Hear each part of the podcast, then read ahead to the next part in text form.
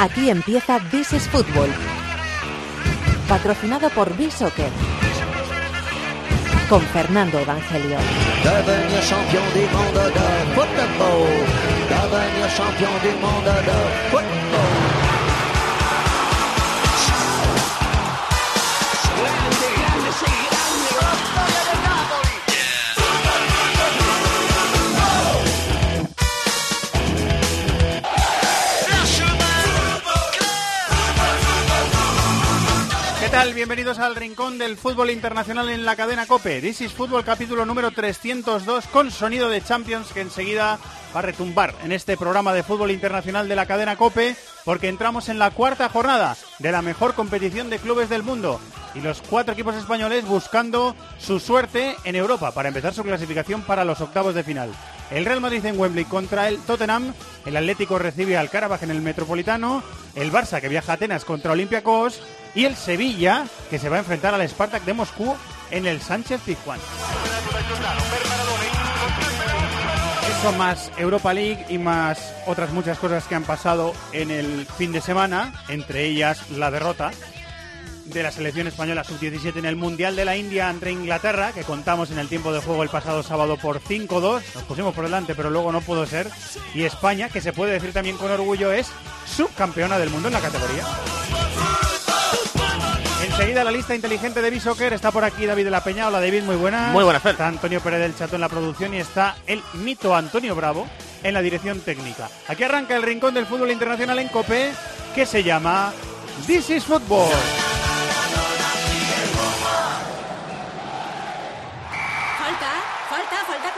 Hombre, que no, que no ha sido falta. Vamos, hombre, ha sido falta. No, no, no, no, falta no ha sido. Falta, si se ha tirado al suelo. No es falta, no, no, no. Porque en medio de tanto ruido hacen falta referentes. Es falta clara porque le ha podido hacer daño a Diop, ¿eh? Diop es de hierro, esa. Tiempo de juego es el mejor deporte con Paco González, Manolo Lama, Pepe Domingo Castaño y Maldini. La lista inteligente de This is Football. Con B-Soccer.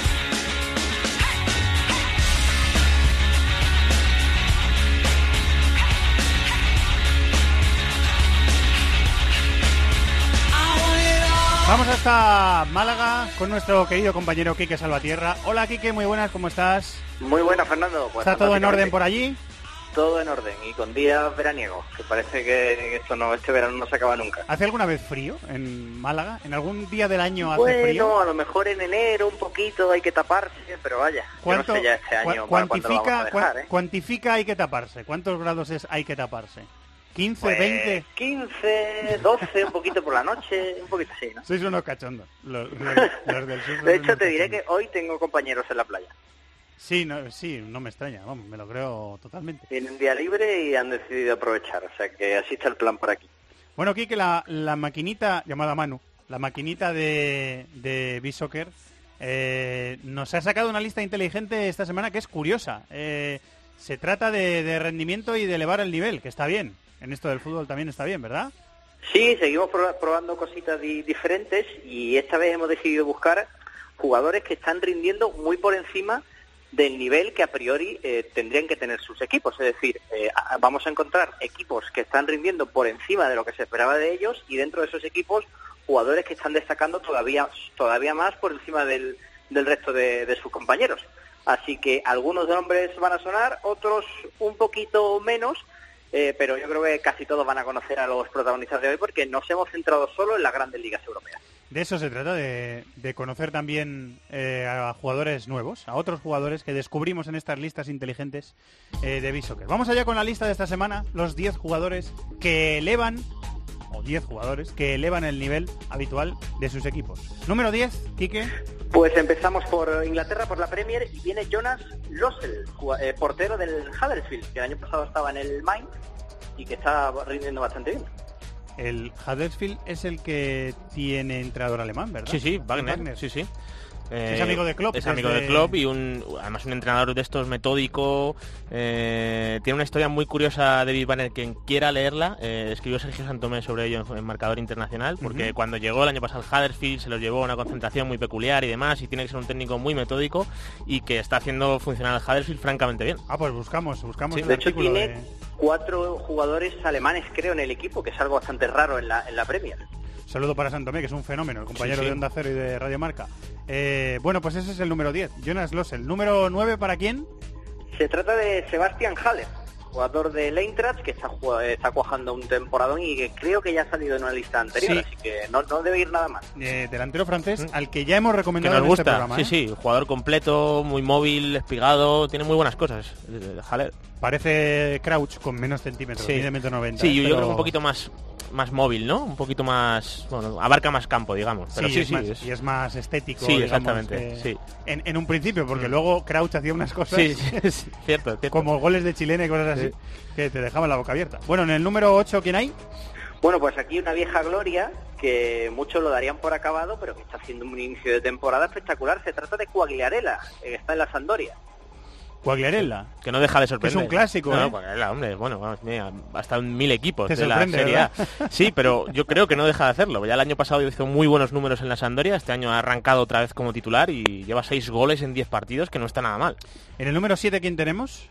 Pues se trata de Savitzer, jugador del Leipzig y que también está bastante bien este este año en este en este buen Leipzig que ha conseguido mantenerse con, tras el buen año anterior. Es un chico de banda, ¿verdad? Sí. Que, que le hemos visto con la selección también. Sí, sí, un extremo que además está evolucionando. Eléctrico, porque, muy- Sí, porque eh, yo lo primero que vi de Savic es- era el típico extremo que iba a los espacios, muy vertical, pero yo creo que ahora le veo más relacionarse con el juego, está creciendo. Me llama la atención, porque es cierto que yo creo que en el Leipzig hay algunos jugadores superiores, pero es verdad que Savitzer es una pieza importante. 23 años tiene. Sí, sí. Ha jugado 28 partidos con la selección, ¿eh? Que jugar 28 partidos, aunque sea Austria, que es una Sí, selección de segunda Austria fila, tiene pero- una selección que eso es cierto que está en un proceso de reconversión, pero de- dentro de esa reconversión yo creo que Savitzer es uno de esos jóvenes que van a llevar la batuta. partidos, sí, ¿eh? sí, está muy bien. 28 partidos con la absoluta con 23 años está muy bien. Bueno, número 6 Te, para te quién? antes que decía David que hay jugadores que están mejor en el Leipzig, es cierto, eh, pero también hay que tener en cuenta que buscamos jugadores que eh, en base a lo que se espera de ellos también están muy por encima de, de su Ah, nivel. o sea, elevan Claro, sí, su sí. nivel y el del equipo, vale. sí, vale. yo había entendido por ahí, sí, sí, y, y desde ese punto de vista está perfecto, porque hay otros que es cierto que, que se espera que sean más líderes, ¿no?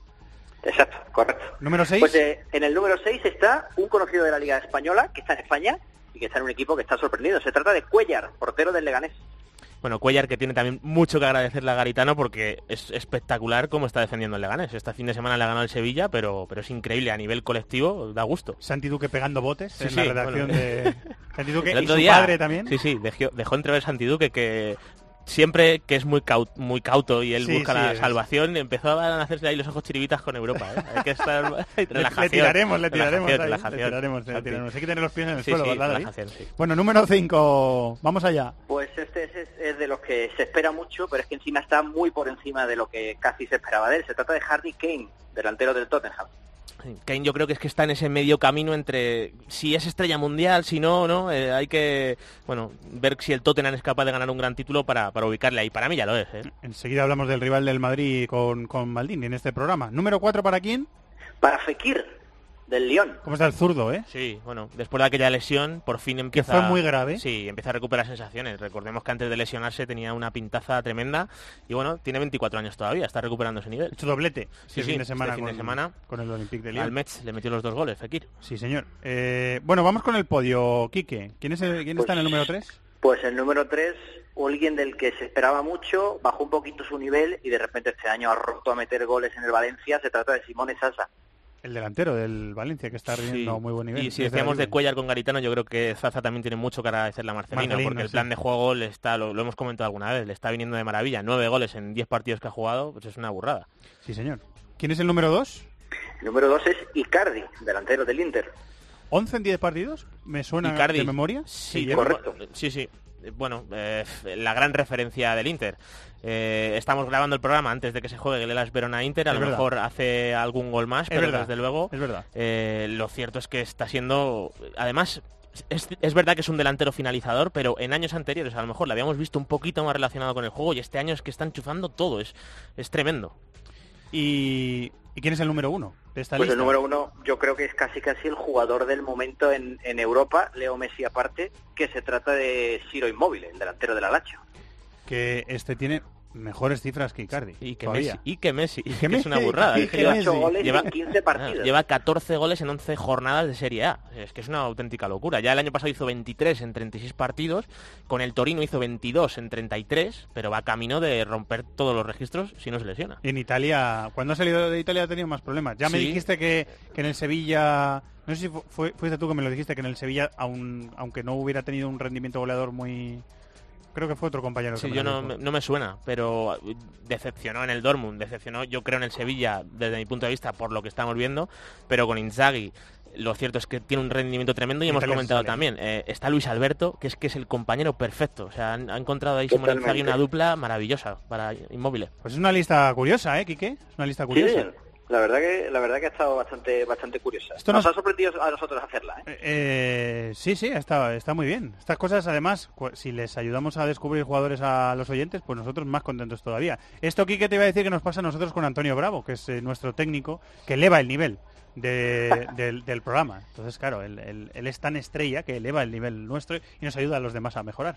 Eso es que, gloria. así que para adelante vamos. Eh, Quique, muchas gracias. ¿eh? A vosotros. Gracias a los compañeros de Bisoccer. Con la lista inteligente. Vamos con la Champions.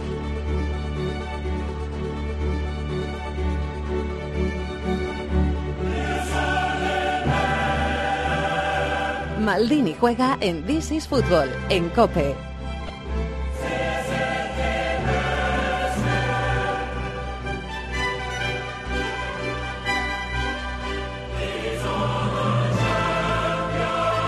Que tiene historia el Real Madrid y mira que tiene historia la Champions, pero el Madrid nunca había jugado en Wembley y se va a producir esta semana, el próximo miércoles. Ya entramos en, en, la chicha, en lo que se decide, en la Champions. Cuarta jornada, ya hay algunos equipos que empiezan a estar apurados y que intentan buscar su clasificación. Es el caso del Atlético de Madrid, es el caso del Sevilla.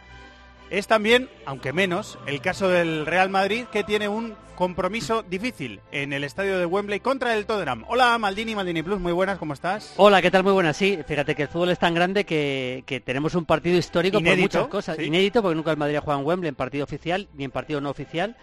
Y la verdad que es un partido tremendo. Es verdad que en cuanto a la clasificación, ese empate del Dortmund en Chipre alivia bastante las cosas de cara a los dos, no solo al Madrid. Pero bueno, aún así es un partido tremendo, tremendo en todos los sentidos y más después del, del pinchazo, la derrota del Madrid en Girona, ¿no?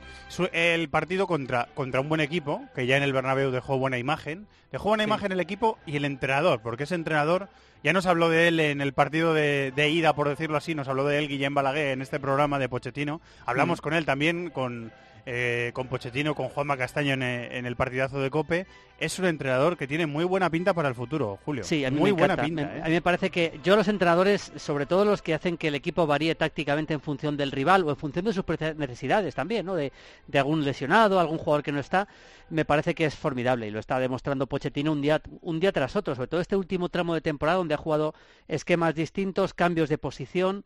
Eh, si quieres podemos ir analizando, pero por ejemplo, el, el- el día del Bernabéu, como todo el mundo recordará, jugó con dos delanteros, cosa que es poco habitual, salió, con Llorente y con Harry Kane. Pero es que, por ejemplo, el día del Liverpool en, eh, en Liga, el 4-1, lo que hizo fue meter a Son por dentro, en vez, alejarle de la banda y meterle por dentro para buscar más las Sí, contras punta, claramente de punta. punta. Sí, al lado de, de Kane. Y cambió a defensa de tres y metió solo a Harry Winks de pivote. Fue un equipo, digamos, de, de mucho talento en el medio, todos jugadores de mucha, de mucha calidad, con Harry Winks como pivote, más luego Eriksen y Ali como interiores. Es decir, eh, eh, retrasó la posición de Dele Alli para que tuviera más influencia en el juego todavía, pues suele jugar como segundo punto habitualmente detrás de, Harry Kane y ahí puso a Son. Y por ejemplo, el partido de Old Trafford, que no estaba Harry Kane por lesión, puso a Son de falso 9, mantuvo los tres centrales, pero metió a Dyer, que le dejó fuera contra el Liverpool. Es decir, está variando mucho las posiciones. Por ejemplo, contra el Liverpool jugó Orier de lateral izquierdo, ayer jugó de lateral derecho el, el fin de semana. Es decir, cambia bastante las posiciones de los jugadores en función del rival y en función de la estrategia para cada partido. Y la verdad es que está las- le está saliendo prácticamente todo bien, aunque es verdad que viene de perder en Old Trafford. ¿no? La pregunta del millón si estará Harry Kane o no. Harry Kane, Sí. eh, en teoría había dicho Pochettino que, que era cansancio. El, el gesto este que le habíamos visto cuando se retiró llevándose la, la mano eh, la mano al- a la parte posterior del muslo. Pero claro, Harry Kane no estuvo contra el United. Harry Kane ha estado lesionado. Y lo señalamos como duda hasta el miércoles. O sea que Sí, es- sería una pena, la verdad. Porque, la gran pregunta, ¿no? Sí, porque a, a mí, sinceramente, me no estuvo Dele Alli en la ida en el partido del Bernabéu por sanción. ¿Es verdad? Y me encantaría ver al Tottenham con los dos jugadores seguramente más eh, mejores que tiene, ¿no? Realmente, que son eh, y Harry con los y Dele Alli. ¿no? símbolos de, de lo que ha hecho Pochettino en el Tottenham, que son los dos, ¿no? Exacto, son los dos. Es una pena que no pueda estar. Seguramente para el Madrid es bueno, pero yo creo que para el fútbol, para el espectáculo del partido en Wembley, el partido merece que estén todos, porque el Madrid van a estar, y, y que estén todos eh, en el Tottenham y que juegue de leal. Y luego ya veremos cómo juega el equipo, si juega con defensa de tres, si entra Dyer o no entra Dyer, si le mete en el medio campo o le mete entre centrales. Todo eso ya lo iremos viendo. Sienta Harry Wins, que yo creo que sí, porque está siendo indiscutible en los últimos partidos y creo que es una de las, de las noticias. Tiene buena pinta también ese chico, ¿eh? Tiene buena pinta, ya jugó con la selección el otro día como titular en partido en Lituania, cuando ya estaba clasificada de Inglaterra, y además es un futbolista para manejar el balón y para manejar el equipo porque técnicamente es bueno. Es un, es, probablemente puede acabar siendo el mediocentro que necesita Inglaterra y que no ha tenido después de la lesión de Jack Wilshere. Ese Eh, tipo de jugador para esa posición. Eh, sí, además lo utiliza como medio centro, es verdad, por, Sí, por sí, delante de sí, la defensa. Eh, con Sissoko y con, y con Eriksen normalmente también acompañando a Harry Wings en, en la sala de máquinas que dice nuestro ídolo Sí, sí, sí, por- Serrano. sí, claro. Por eso decía que, que contra el Liverpool no jugó Sissoko y sí jugó Dele Alli un poquito por detrás para ser seguramente el centro del campo más creativo posible, que es Harry Winks, Eriksen y Dele Alli como interiores. No creo que lo haga contra el Madrid. Contra el Madrid va a buscar un equipo con algún jugador más para para intentar contener y para intentar destruir el juego del Madrid como es Sissoko. Probablemente juegue Sissoko, que jugó el, el sábado en el Trafford porque jugó con Wings y con Sissoko en el medio campo. ¿no? Eh, está recuperando jugadores porque Ben Davis ya le estamos viendo aparecer Sí, en el carrilero zurdo. en la izquierda habitualmente, Rose sí. está poco a poco también entrando después de muchos meses sin jugar. Daniel Rose, el lateral izquierdo. Sí, muy importante que juegue Rose o que se empiece a recuperar porque yo creo que es el lateral mejor del equipo. De hecho, probablemente para mí debería ser el lateral de la selección en en el Mundial de Rusia. ¿no? Eh, Rose que tiene, tiene capacidad para llegar, recupera bien la posición, no defiende mal, ataca bien y me parece que es un jugador importante. Y luego también, por ejemplo, Davinson Sánchez iba a jugar, no jugó en Old Trafford, sí jugó contra el Liverpool, sí jugó contra el Madrid en el Bernabéu. Yo creo que es un jugador con buena salida de balón, pero seguramente rápido, y y rápido. rápido, pero es verdad que tiene algunos despistes propios de su edad y también de, de llegar de un fútbol como el como el argentino donde no es tan exigente, yo creo realmente. Y probablemente contra el Madrid quizás se quede fuera, quizás juegue con Alderweireld, sí, y porque Vertonghen. en el Bernabéu jugó Bertongen de carrilero, de Exacto. carrilero por la izquierda. Exacto, O sea que- es que ya te digo, si es que va variando Muchas variantes, sí. Claro, vari- eh, es difícil saber cuál es el once tipo del. Sabemos que hay muchos jugadores que son indiscutibles, desde Lloris hasta Bertongen y Alderweireld, por supuesto, eh, ahora mismo Harry Winks, también Eriksen, Ali y, y Kane, pero no sabemos, no podríamos definir exactamente el once tipo y el esquema tipo en cuanto a la posición de los jugadores. Eso es difícil de saber. Y en cuanto al plan de juego del equipo, es verdad que ellos quieren, también lo vimos contra el United, quieren dominar, quieren tener el, quieren, Sí. quieren tener el balón, es un equipo de mentalidad ofensiva, pero en la Champions le estamos viendo adaptarse muy bien a los rivales. Contra el Dortmund esperó un poquito atrás, salió al contragolpe, contra el Madrid también, yo creo que tuvo conciencia de la superioridad del Madrid y se adaptó a eso, o sea, es un Sí. equipo muy adaptable, ¿no? Sí, porque aunque, aunque luego nos comentó, ¿te acuerdas? En el partidazo de Cope nos comentó por la noche Pochettino que él no, no había sido el Madrid, no le había dado la pelota al Madrid, me acuerdo que se lo pregunté yo además. Yo creo que en el fondo él, él era consciente de que, de que el Madrid técnicamente es superior y que en ese partido además eh, yo creo que se vio claramente que, que no le importó que el Madrid le dominara, porque de hecho le dominó, porque quería salir con espacios y, y- la verdad es que hizo un gran partido. Al final es verdad que Lloris le salvó, pero también tuvo, tuvo Keylor Navas un partido espectacular. Yo creo que contra el Real Madrid, aunque haya fases en las que intente dominar un poco más en Wembley, las opciones las tiene más a la contra todavía. Yo creo que el Madrid es un equipo que al final te tiene que dominar y eso lo sabe Pochettino y creo que si le gana, le gana a la contra. Por eso yo creo que al final Son puede ser titular en, en ese partido. Se van a jugar la primera plaza, el Tottenham y el Madrid en ese partido en Wembley.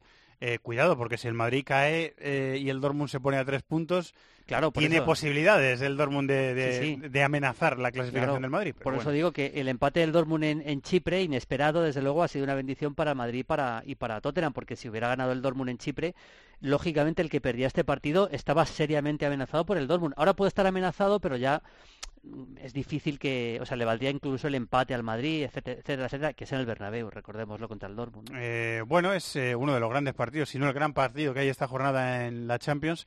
¿Habláis de este partido esta semana en Fiebre Maldini o...? Sí, bueno, hablaremos algunos detallitos del Tottenham, de cómo está, pero vamos a, vamos a hacer un programa muy especial porque primero vamos a hacer un homenaje a Manolo Sanchís, por supuesto, eso es indiscutible. Vamos a ver un Por partido supuesto. de... eh, bueno, vamos a, vamos a homenajear a los dos Sanchís, no, no solo al, a- al padre, sino también a, a- a nuestro compañero y Al el hijo, gran, sí. al hijo.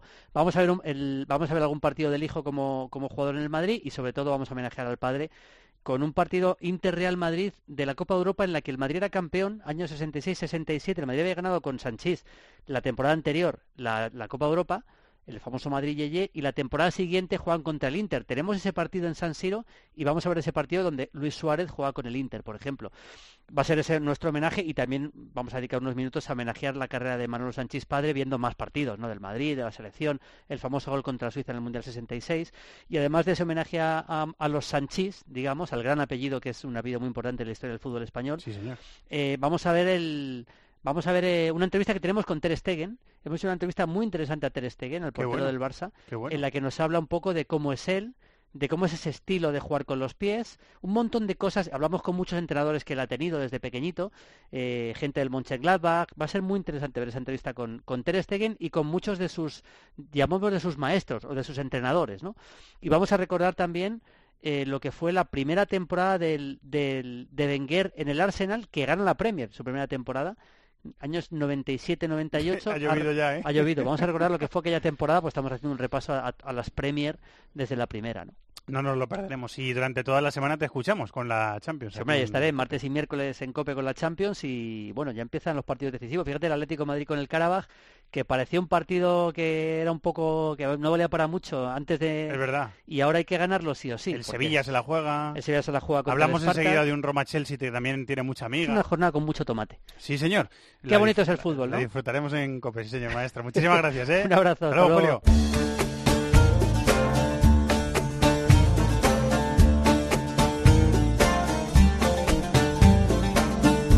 Inglaterra, Italia, Alemania, competiciones europeas, Sudamérica, África, Asia, Oceanía. Todo el fútbol del mundo cabe en cope.es.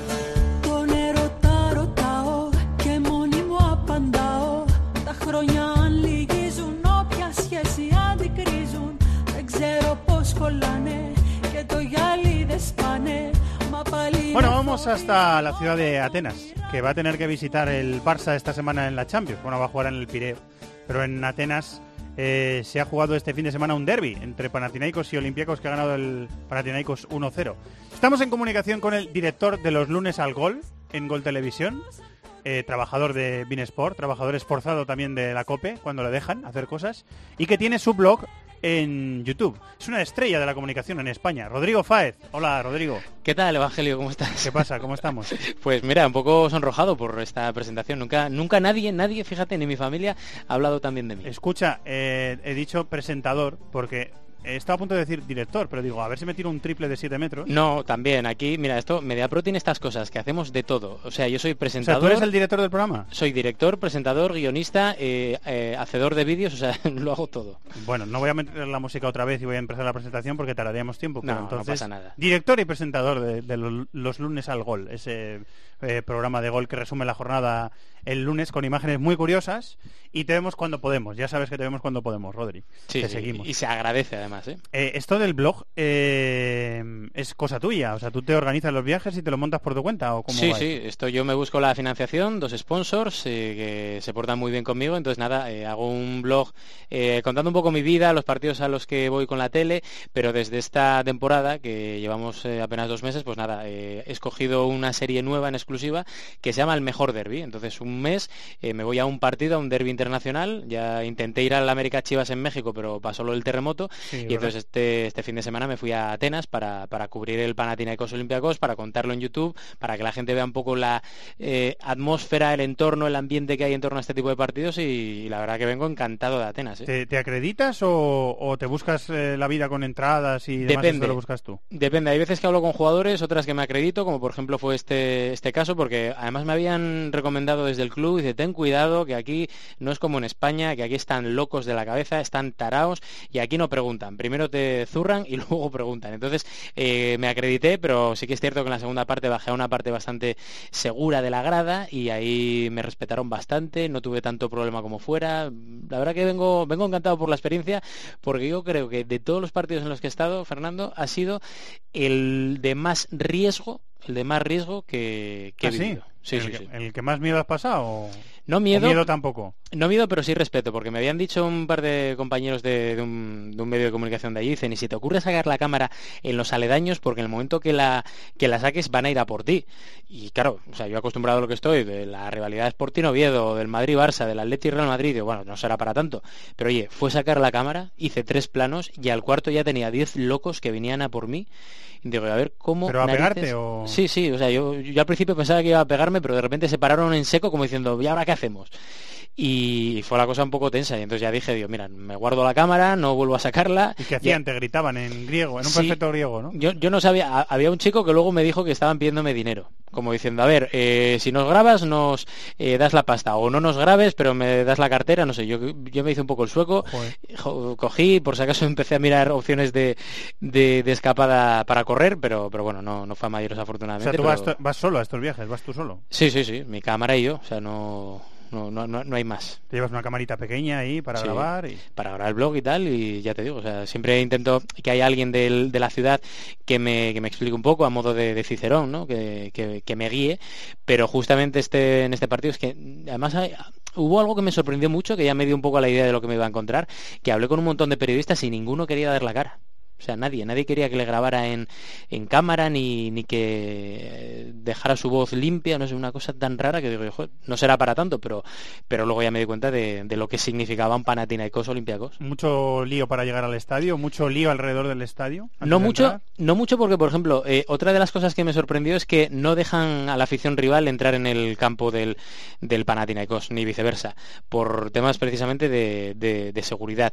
Entonces ahí sí que es cierto que al final, como van todos a la misma y hay un grupo ultra muy fuerte que es eh, Puerta 13, que, es un poco los que mandan ahí y al final como son todos del mismo color, pues afortunadamente ves bengalas, ves gritos, cánticos, ves en el fondo de, la izquierda eh, a 7.000 ultras, que es algo que no había visto ni, ni en San Siro, y sí que ves un poco que hay ambiente, pero, pero ya te digo que en cuanto a, a lucha o a violencia o, guerras de entre radicales, afortunadamente no vi nada, pero por eso que por motivos de seguridad no dejan entrar a nadie de- del equipo rival.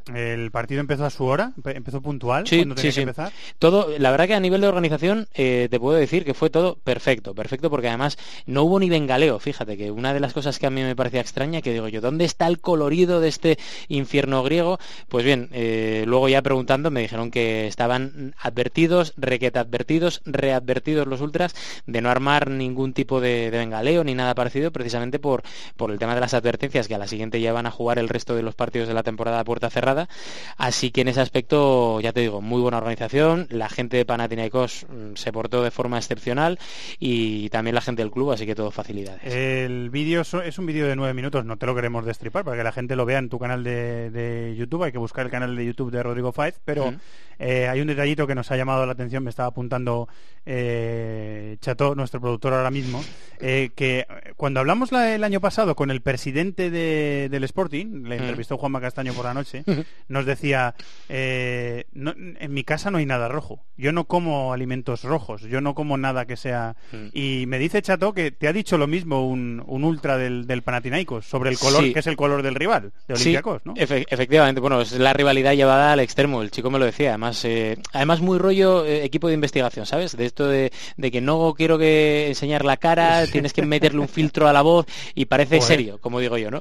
Y, y entonces quedé con un ultra de Olympiacos y uno de Panathinaikos, que esto no lo cuento en el vídeo, pero fíjate que me hace gracia porque son amigos íntimos, o sea, es decir, son amigos que van a jugar al fútbol cada semana, que trabajan juntos, sus familias son amigas, pero que una vez al año se zurran que luego me lo contaban fuera, que eso no lo quisieron contar en cámara, pero se zurran. O sea, es decir, Que ellos se han llegado a pegar. Sí, sí, no, no, ellos, el no, uno no, al otro. Que es que se pegan dos veces al año. O sea, se pegan el sábado. El sábado me dijeron, mira, quedamos a la una de la tarde en este, en el barrio antisistema de, de Grecia, de Atenas, perdón, y que me dijeron eso, dice, tiene que ser antes de las tres, porque a las cinco nos vamos a pegar.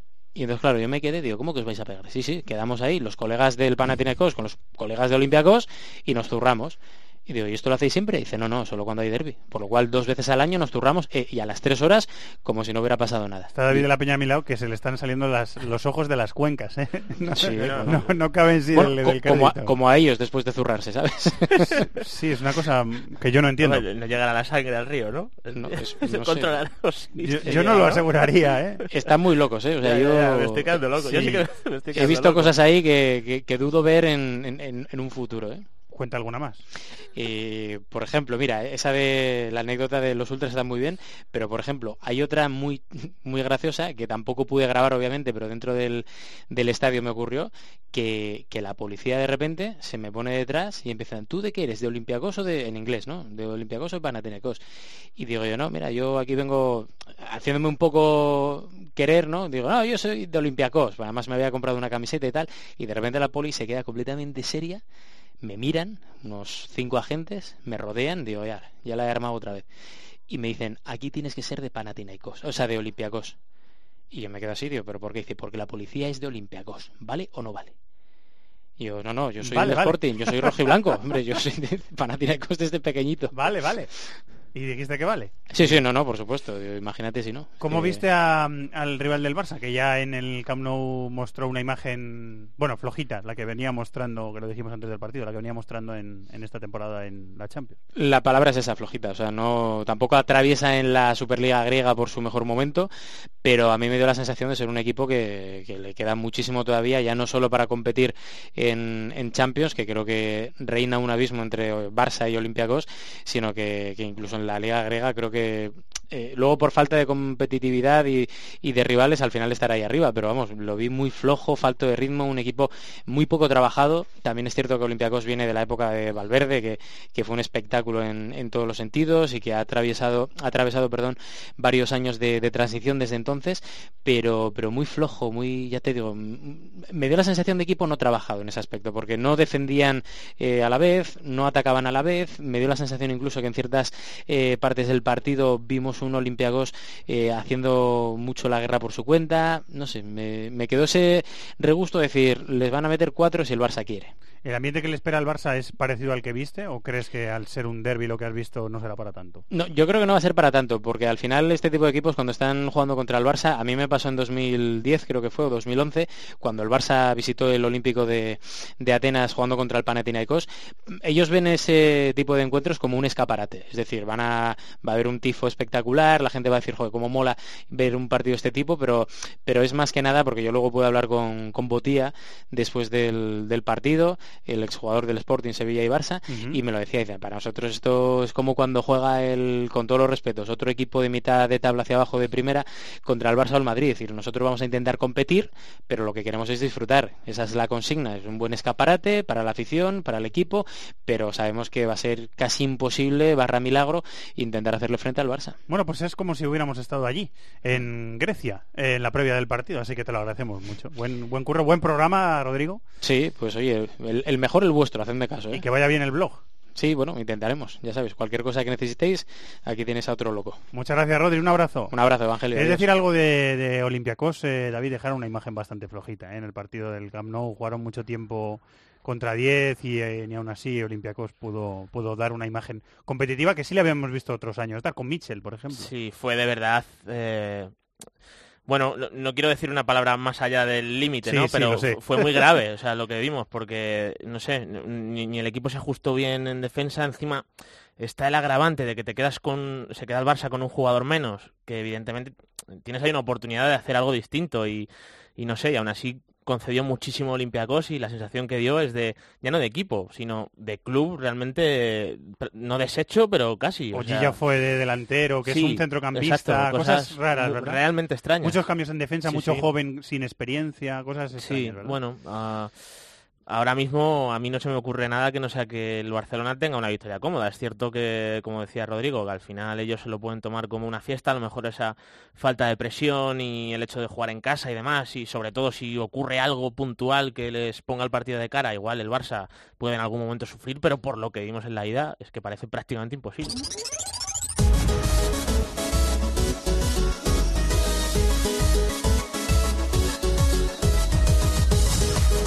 Estás escuchando This is Football. En Cope.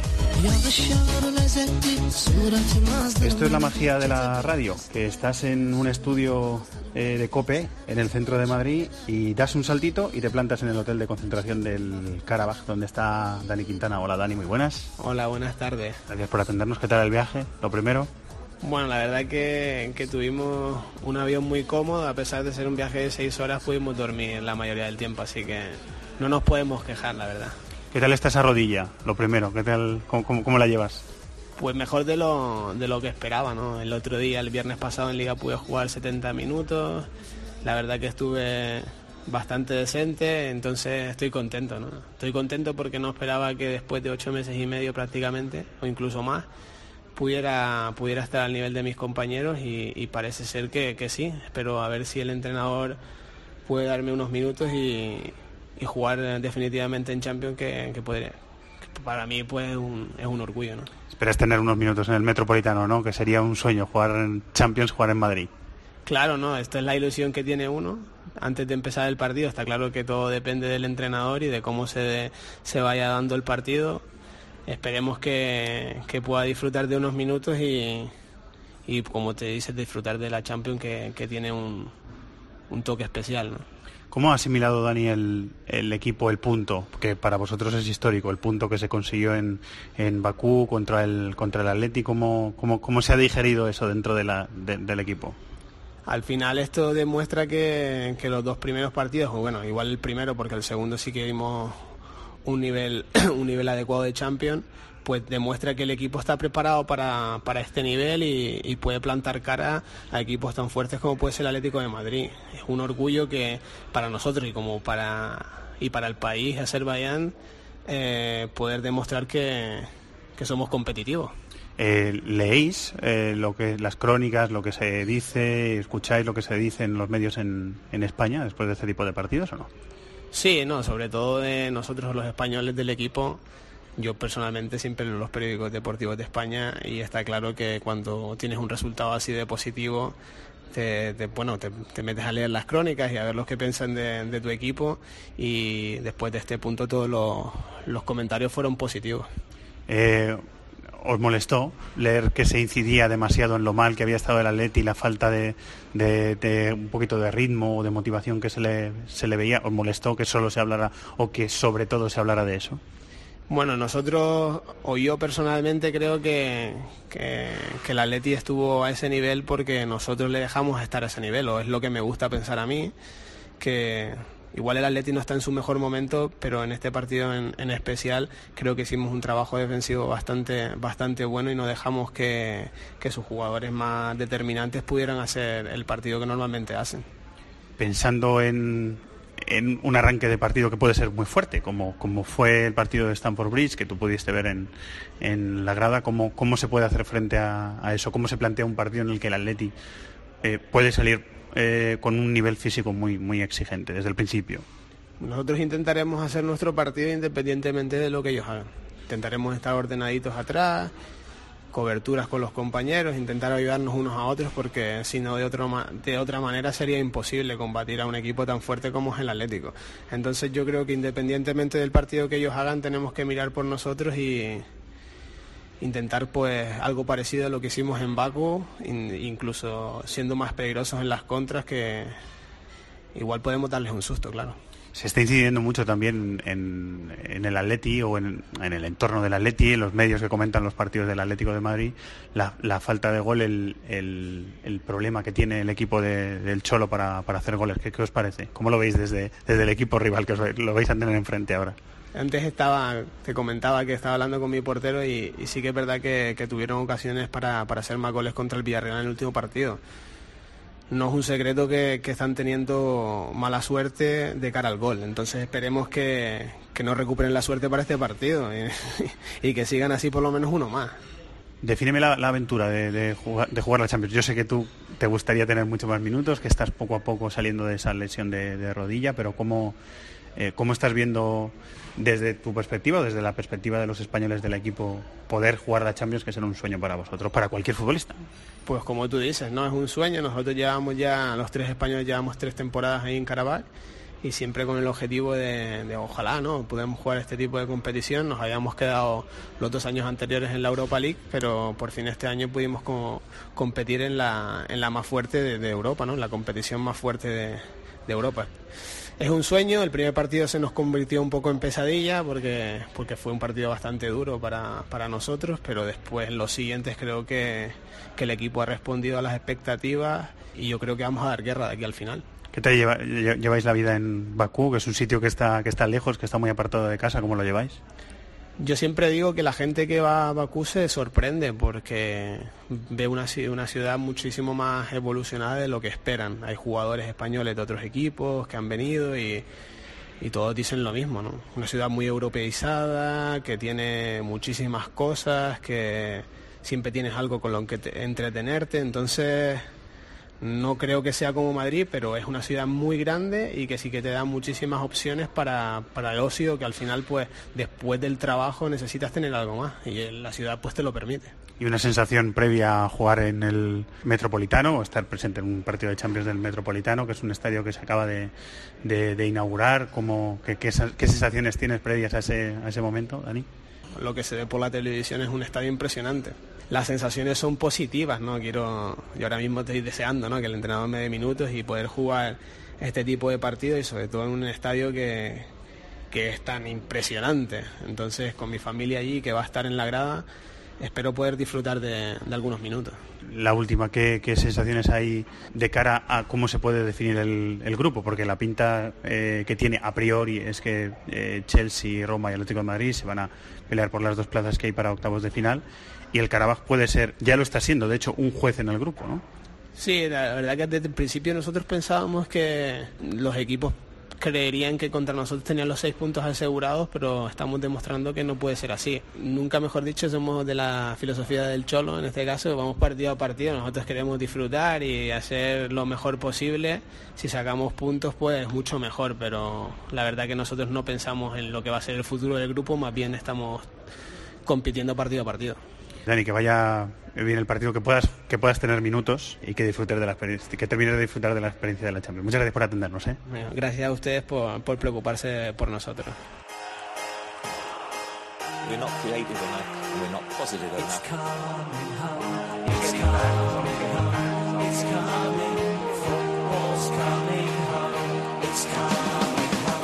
Se parece más a partidas de ajedrez que a partidos de fútbol, pero a Mourinho se le da genial este tipo de enfrentamientos contra rivales de su tamaño en los que la táctica termina cobrando suma importancia. Así se deshizo el Manchester United 1-0 del Tottenham de Pochettino, que ahora espera al Real Madrid en Wembley con el ¡ay! de saber si podrá Harry Kane o no. Mientras sigue embalado el Manchester City de Guardiola, que ganó 2-3 al West Brown y suma nueve victorias y un empate en un arranque estelar, sacando 5 puntos al United y 8 al Tottenham. Cuarto está el Chelsea después de ganar en Bournemouth con un gol de Hazard, mientras el Liverpool pudo respirar tranquilo venciendo 3-0 al Huddersfield. El Arsenal consiguió contra el Swansea una muy trabajada victoria por 2-1. Malos tiempos para el Everton, que sin Kuman en el banquillo está en descenso tras perder 2-0 con el Leicester, que también estrenaba técnico. En el resto de la jornada, de lo ya disputado, victorias del Stoke en Watford y empate a 1 en el Brighton Southampton.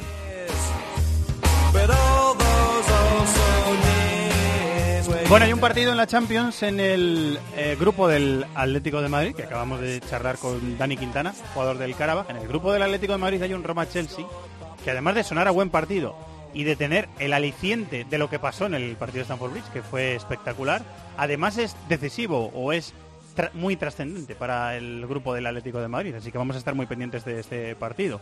Eh, está en Manchester Dani Quilora. Dani, muy buenas. Hola Fernando, ¿qué tal? Muy buenas. ¿Este viajas a verlo? Que a ve- Bueno, no, si es en Roma, digo yo. Ojalá, ojalá no, pero no. Estaremos por aquí por Borra- borra el que mañana comentario. tenemos otro otro partido entre el eh, Manchester United y el Benfica, así que nos quedaremos por aquí. Eh, o sea que a ese sí que a ese sí que vas, ¿no? A ese sí que lo ves.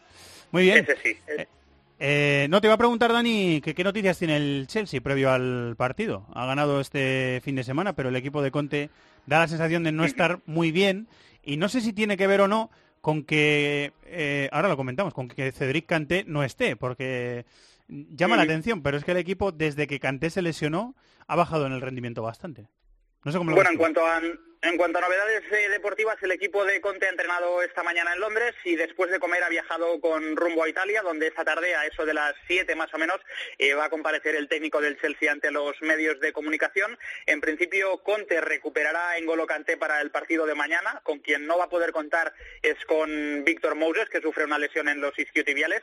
Y la duda que me queda es cómo va a plantear el partido el Chelsea, teniendo en cuenta que en Stamford Bridge la Roma, para mí, les dio un repaso a pesar eh, del empate a tres. Hay un matiz táctico significativo durante los primeros 70 minutos de aquel partido. El Chelsea jugó con 5-3-2 o con 3-5-2, según se mire, con David Luiz y con Bacalló con el doble pivote y con Cés Fábregas demasiado aislado de la base de la jugada. Y ahí sufrió muchísimo el equipo porque le costó horror salir eh, con cierto control. Así que será interesante ver si repite el mismo esquema o si da más apoyos en la elaboración, porque como digo, en este último partido de Champions se limitó prácticamente a contragolpes eh, tras errores de la Roma o a balones largos en busca de, Morata. De hecho, Conte, después del partido, reconoce eh, que gracias a su nuevo planteamiento, o gracias a su eh, al planteamiento del, de- a su planteamiento del partido, eh, el equipo no, no tuvo control de- del juego y que fue culpa suya. No sé, David, cómo ves lo de Kanté, porque es que a mí me ha llamado la atención y si es verdad que el Chelsea recupera a Kanté para este partido, como dice Dani, a mí me parece muy significativo.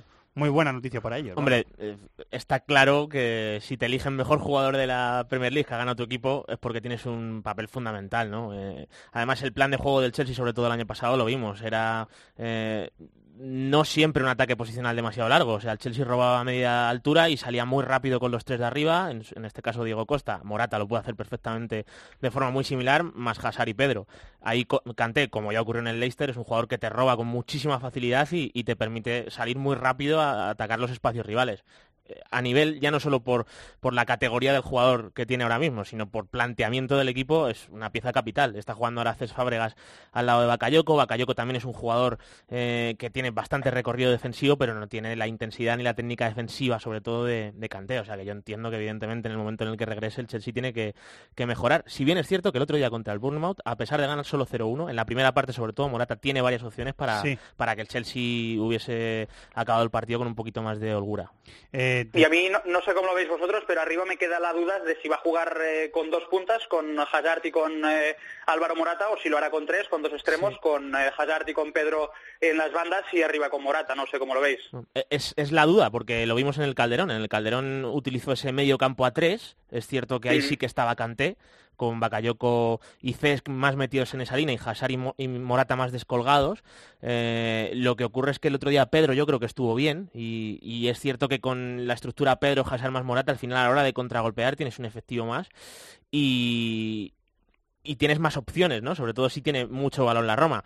Yo, si tengo que apostar, apostaría porque Pedro va a ser titular, pero es complicado porque la estructura que estamos viendo en Champions es con tres centrocampistas y dos delanteros. Eh, ¿Te da la sensación, Dani, de que en el club inglés están eh, eh, preocupados por el futuro del equipo en el, en el grupo? Porque se vio, es verdad que se vio en el partido contra, contra la Roma una, una debilidad que no le creíamos al equipo después de haberle visto hacer una exhibición, de- no sé si una exhibición de juego, pero sí imponerse con mucha autoridad en el, en el Metropolitano, aunque marcara el gol al final. ¿Hay preocupación? Hombre, yo tan- tanto como preocupación no lo diría, porque al final el Chelsea es eh, líder de grupo con nueve puntos. Sí que es un partido muy importante, teniendo en cuenta que si da un golpe de autoridad en Roma y gana en el Olímpico, eh, prácticamente aseguraría su pase a octavos de final. Y también es un partido muy importante para la Roma, porque en caso de sumar eh, los tres puntos, eh, a quien metería en un serio problema es al Atlético de Madrid. Eh, es partido muy trascendente también para el Atlético, que va a estar teniendo que mirar de reojo. Eh, ¿Cómo llega la Roma al, al partido, David? Yo creo que llega en buen momento, ¿eh? O sea, evidentemente después de lo que hizo en Stanford Bridge, eh, a nivel de sensaciones ahí, eh, tú vienes mucho más crecido y después de aquello son tres victorias consecutivas, que es cierto que a pesar de ser solo por 1-0, eh, a mí las sensaciones que me da es que el equipo va cogiendo la idea de, Sí, de Di Francesco, eh, sobre todo lo que veíamos en el Sassuolo, que a mí me gustaba mucho con Di Francesco, es que el equipo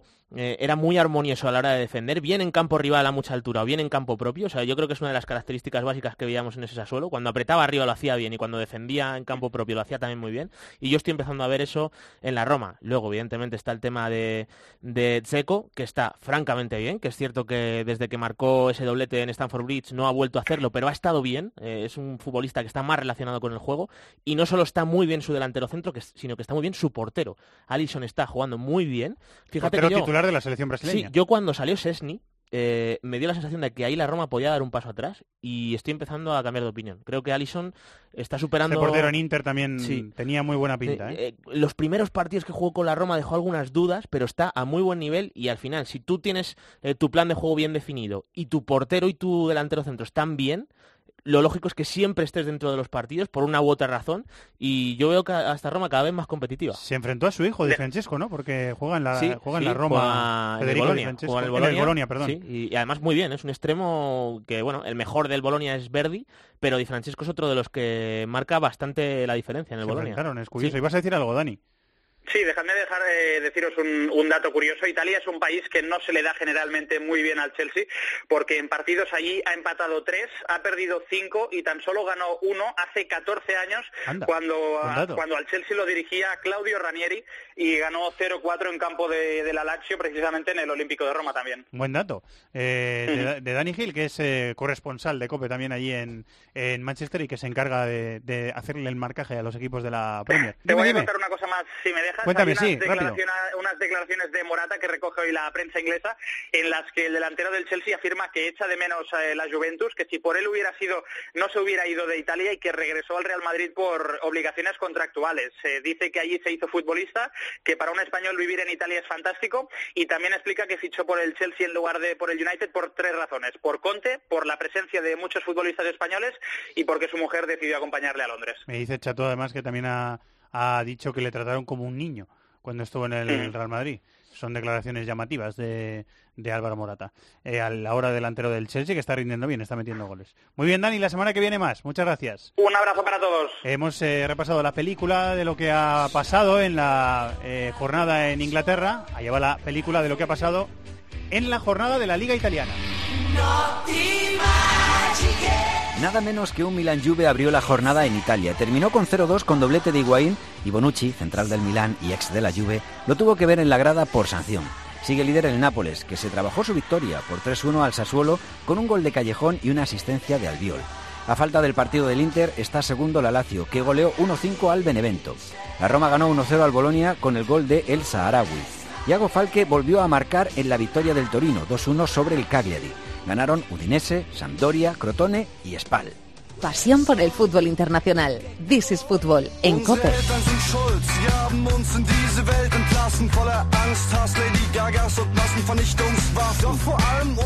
Parece haber vuelto la tranquilidad a la casa del Bayern en las primeras semanas de Heinkens en su cuarta aventura en el banquillo bávaro. Ganaron 2-0 al Leipzig con goles de James y Lewandowski, pero jugando con uno más durante más de hora y cuarto. Ahora le saca tres puntos al Dortmund, que se desplomó tras la derrota con el Madrid. Desde entonces ha ganado dos de sus últimos seis partidos. Su verdugo esta vez el Hannover, que se ha upado hasta la cuarta plaza de la tabla tras su victoria por 4-2. Además ganaron Hertha, Borussia Mönchengladbach, Leverkusen, Augsburgo y Stuttgart. Y hubo dos empates a uno, en el Mainz Eintracht y en el Schalke Wolfsburgo.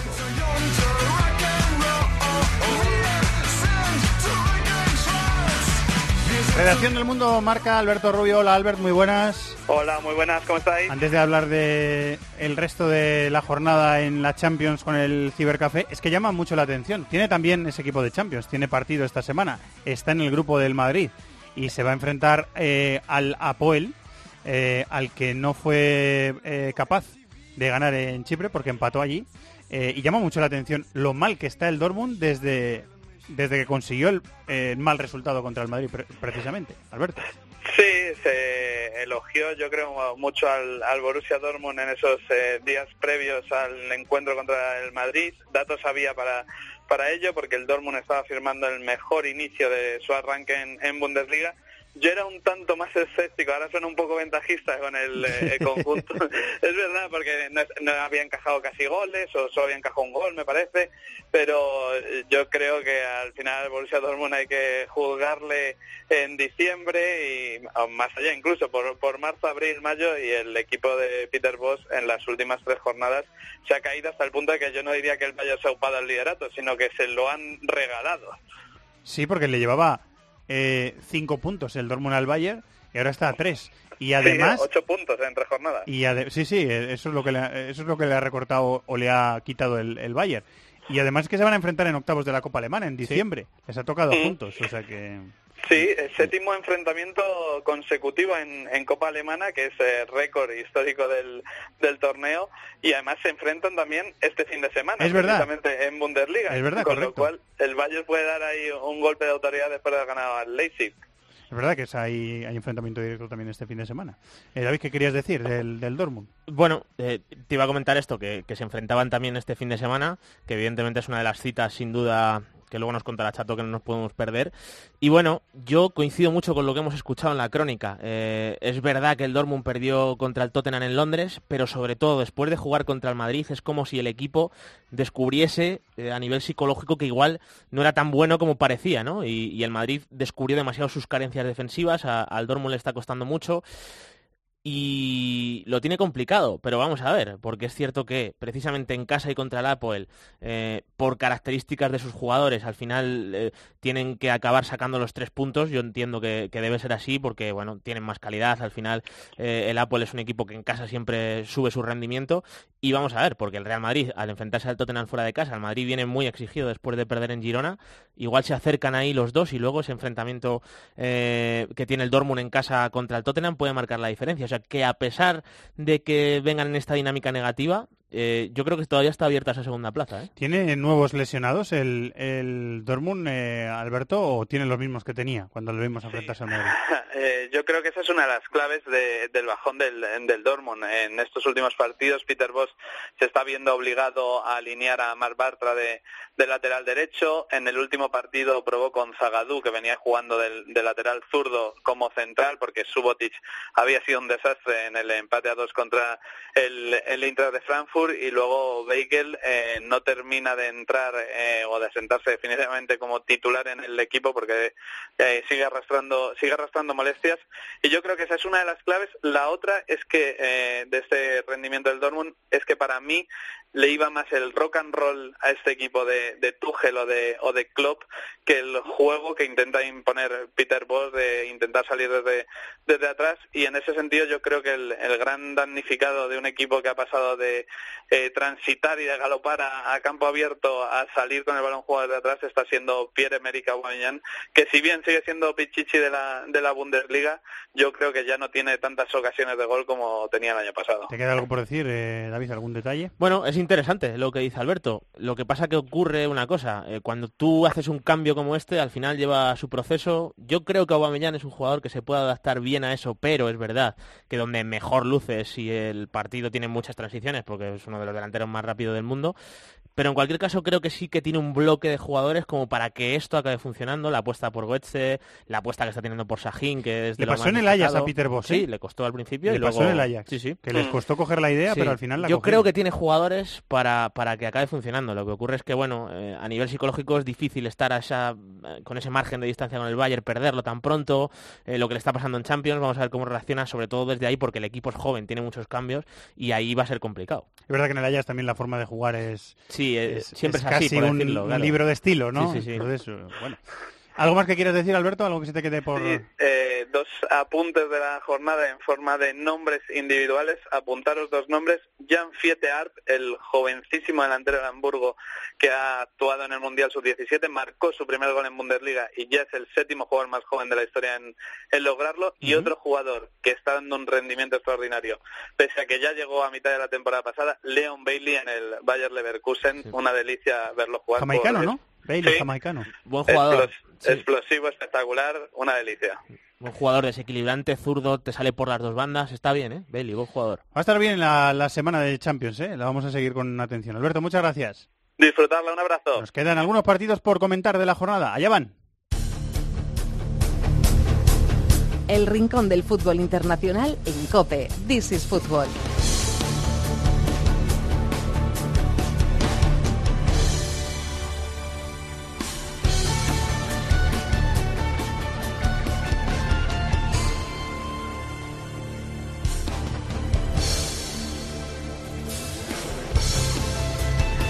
Pensarán los, los sevillistas, ¿y nosotros qué? Ahí vamos, ahí vamos, al Sevilla Spartak de Moscú, que es el otro enfrentamiento con eh, equipo español esta semana en la Champions. Hola Barcelona, Borja Pardo, muy buenas, ¿cómo estás? ¿Qué tal? ¿Cómo estáis? Un Se ha placer. venido Carlos Mateos a los estudios de Cope en Madrid, que conoce bien. Hola Charlie. Hola, ¿qué tal? Buenas tardes. Vamos a, a hablar del Sevilla Spartak, que la verdad es que la imagen que dejó el Sevilla en Moscú fue muy llamativa por lo malo. Hablamos muchas veces de equipos o jugadores en Champions que dejan huella por lo bueno, y el Sevilla la verdad es que fue muy llamativo en Moscú por lo malo, porque es que en, en la segunda parte dio la sensación como si se disolviera el equipo, o sea, como si se como si se convirtiera en, en- en- en la nada, o sea, ocurre desapareciera, Sí. vamos. Pero es algo que ocurre mucho en Champions que no perdona. La Champions no perdona. O sea, me recordó mucho la segunda parte, evidentemente a otro nivel, porque al Madrid le pasó en, uno- en unos cuartos de final o en una semifinal, no recuerdo, el 4-0 contra el Dortmund. Contra el Dortmund, sí. Que, que te meten un gol, te meten otro, de repente el equipo local empieza a, a- a forzar más la máquina, te empiezan a caer goles, no sabes ni de dónde vienen, y, el, y al Sevilla un poco le, le pasó eso a nivel psicológico. Porque el Sparta de Moscú es cierto que, bueno, eh, estuvo bien, pero igual, sobre todo, eh, si miramos el primer tiempo, donde eh, estuvo abierto hasta la ocasión de Ben Yedder, que tiene una ocasión clarísima que, que falla sin portero, que es el, el gol de Cardeñosa, fue prácticamente muy parecido. sí. Eh, está bastante parejo, pero es que la Champions tiene estas cosas y luego también eh, el Sparta que tiene buenos futbolistas, como es el caso de Promes, que recuerdo que lo hablamos Promes hizo antes. muy buen partido. Es que es muy bueno, es un jugador para, salir- para salir del Sparta, Hizo pero eh, bueno, tiene la oportunidad el Sevilla de redimirse en el Pizjuán, claro. Es que Spartak no pierde desde, desde el 9 de agosto. Es verdad que no está bien en, en Liga, que, que a lo mejor no es el equipo quizás con, con más cartel, pero ya le rascó un empate al Liverpool en casa, la victoria contra el Sevilla. Bueno, es un equipo peligroso. Yo creo que lejos de casa debería bajar sus prestaciones y no solo el, el Spartak bajarlas, sino el Sevilla subirlas, ¿no? El Sevilla llegaba, llegó al, pasado, al partido del pasado fin de semana contra, contra el Leganés después de una larga racha de partidos fuera de casa, sin jugar en el Pizjuán. Eh, ahora le vienen varios seguidos en, casa, este partido contra el Spartak, después del partido contra el Leganés. El del Leganés al final era un partido trampa, porque si no lo hubieran ganado hubieran tenido problemas y, y hubieran tenido más presión. Ganándolo al final no ganas más confianza, pero por lo menos evitas que este partido se convierta casi en un, en un veredicto para, para Berizzo, ¿no? Yo creo que el, que el Sevilla está un poco más liberado de presión y jugando en casa y sabiendo lo que se juega, debería llevarse el partido. Decía, decía el difunto Luis Aragonés que el más tonto hace relojes. Bueno, eh, pillando el relevo, el rebufo de lo que decía David hace dos minutos, la Champions no perdona. Y la media hora de la segunda parte que tuvo el Sevilla en Moscú fue lamentable. Fue lamentable, le pasó factura por lo dicho, porque es que en la Champions cualquier equipo que parece que no tiene mucho cartel, estar en la Champions no lo regalan y se demuestra. Le pasó por encima el equipo moscovita y lo cierto es que ganó el partido con justicia. Entiendo que toda vez, como decía Charlie, que el Sevilla ha superado un match point ganando al Leganés, eso le da un punto de rearme para lo que viene ahora. Y sobre todo el ánimo de vendetta futbolística, de- verse corneado en Moscú ante un rival directo, tiene que hacer que entre la afición, los buenos jugadores y la carga de moral que tiene el propio Berizzo, que se ha visto muy tocado, pueda sacar el partido adelante ante un Spartak que es verdad que no pierde, pero lleva dos empates consecutivos en la Liga Rusa y está ya bastante descolgado, siendo sexto de la Russian Premier League. Sin Correa, me dice Chato, el Sevilla Sí, para se recibir lesionó a- el otro día. al Spartak. Eh, y con el entrenador muy cuestionado, con un ambiente muy agitado en la ciudad. Este tipo de partidos son comprometidos, ¿eh? O sea que el, y el Sevilla está obligado a ganar, o sea que es un partido de, de sí o sí para los de, de Berizzo. Eh, bueno, en esa es- ese partido es el miércoles, en la jornada del martes hemos hablado ya del, del grupo del Atlético de Madrid, hemos hablado del Olympiacos Barça. Eh, con Rodrigo Faiz, que estuvo el compañero de Bein Sports y de Gol Televisión eh, grabando para su blog cosas del derby de, Atenas este fin de semana. El Sporting Juve del grupo de, ¿qué, me decís? Partido 9 menos cuarto, a la misma hora que el, que el Olympiacos Barça. Bueno, siempre difícil ir a jugar contra el Sporting fuera de casa, ¿eh?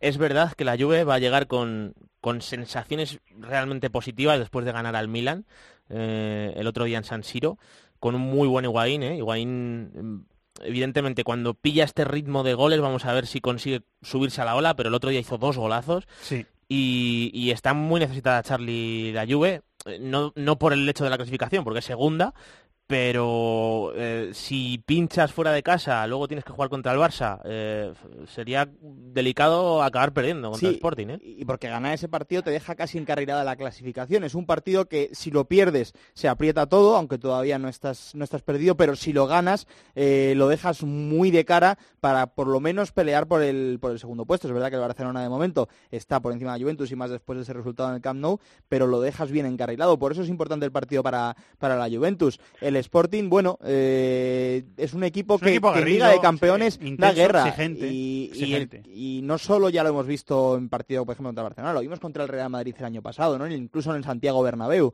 Es un equipo que no lo va a poner fácil y es una prueba de fuego para ver cómo está, cómo está la Juventus y cómo afronta lo que se le viene encima. ¿no? Se ha quedado al final del- eh, con el puesto de titular en la delantera Bas 2, el holandés que está jugando bien. Eh, ¿Qué quieres decir, Borja? Sí, eh, la Juve, el empate seguramente le valga, porque tiene un margen de tres puntos sobre el equipo lisboeta. Empatar en Lisboa le da ese más tres, más el golaveras.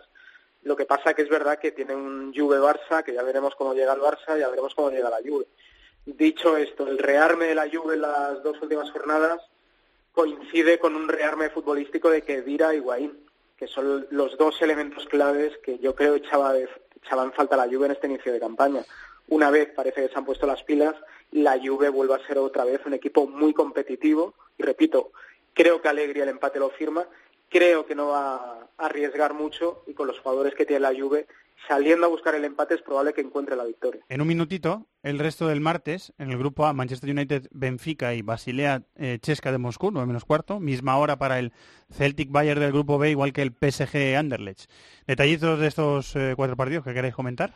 Bueno, sorprendente el Basilea. Yo creo que ese enfrentamiento entre el Basilea y el CSK, desde luego, es una es uno de los partidos más bonitos para seguir, porque bueno, yo particularmente eh, no, no me esperaba que Yo estuviese tampoco. ahí. Sí, eh, lo está haciendo francamente bien.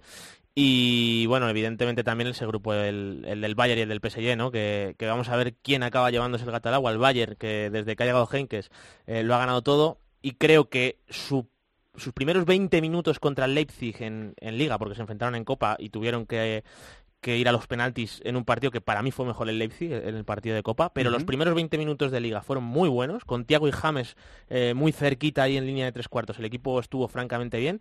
Lo lógico es que ganen al Celtic y el PSG lo haga con el Anderlecht, pero ese grupo también eh, es uno de los que hay que poner el foco. Me quedo con un detalle del, del Benfica 0 Manchester United 1 de la jornada anterior, que es eh, el abrazo y el consuelo de Lukaku a Svilar, el Sí, portero, el portero. belga, de origen esloveno, si no recuerdo mal, de 18 añitos, que debutaba en la Champions con el, con el Benfica, y que en esa jugada, de, en esa falta de Rashford, que Rashford está muy pillo porque tira a puerta, él se mete el balón para adentro. Pero es un portero que tiene muy buena pinta. ¿eh? Y batió que- récord, si no me equivoco, de precocidad en Liga de Campeones. Es, pues, el portero más joven de la historia de la Champions en, en jugar. Ahí estuvo Lukaku Una intentando sí. animarle y, y que se sobrepusiera del fallo. Eh, un buen partido en Old Trafford es también la posibilidad de reivindicarse ¿no? y de desquitarse de lo que pasó en ese, en ese partido contra el United. En cuanto al Basilea, bueno, es curioso que el peor Basilea en la Liga Suiza de los últimos años, porque está el Young Boys muy separado, sea uno de los mejores en Europa, ¿no? Sobre todo gracias a la figura de Oberlin, que es un jugador que hay que tener muy en cuenta, que es un jugador que él solo desmonta al Benfica en el partido que juegan los dos equipos. Siendo suplente a veces también. Siendo suplente, pero es un jugador, es un jugador interesante. Y luego el CSK, que no está en buen momento, al final se cruzan dos rachas. La buena racha que ha llevado últimamente el Basilea, que empezó muy flojo en liga, pero luego ha ido bien, y la del CSK que va un poco hacia atrás, ¿no? que lleva malos partidos y que no gana desde el 20 de septiembre. En cuanto al Celtic Bayern, bueno, eh, aquí hay una cosa que siempre se ha dicho, se asocia que el campo del Celtic es un campo complicado en Europa, que no es el campo al que te gustaría a lo mejor irte a jugar, pero el dato es que el Celtic no gana en casa en fase final de Liga de Campeones desde el 20 de octubre del 2013 que son casi cuatro años desde que le ganó al Ajax un poquito más. Entonces, bueno, se desmitifica un poco eso y a un Bayern que, por lo que se ve, pues parece que todo es una cuestión de, de vestuario, ¿no? Al final ha llegado Henkes, el equipo empezó a ganar, no recibe goles, pues se hace pensar un poco, al final decir que se hizo la cama es un poco arriesgarse, pero es verdad que podía ser un problema de, de vestuario del Bayern. Eh, voy a empezar contigo, eh, Borja, que nos quedamos eh, sin tiempo. El Sí. repaso a la jornada del, del miércoles. Ya hemos eh, resumido el grupo del Madrid, el grupo H.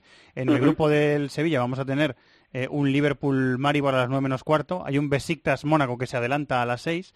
Eh, pero sobre todo fijarnos en el grupo F, que está precioso. Nápoles-Manchester City y Shakhtar Donetsk-Feyenoord a la misma hora, que son dos buenos partidos, ¿no?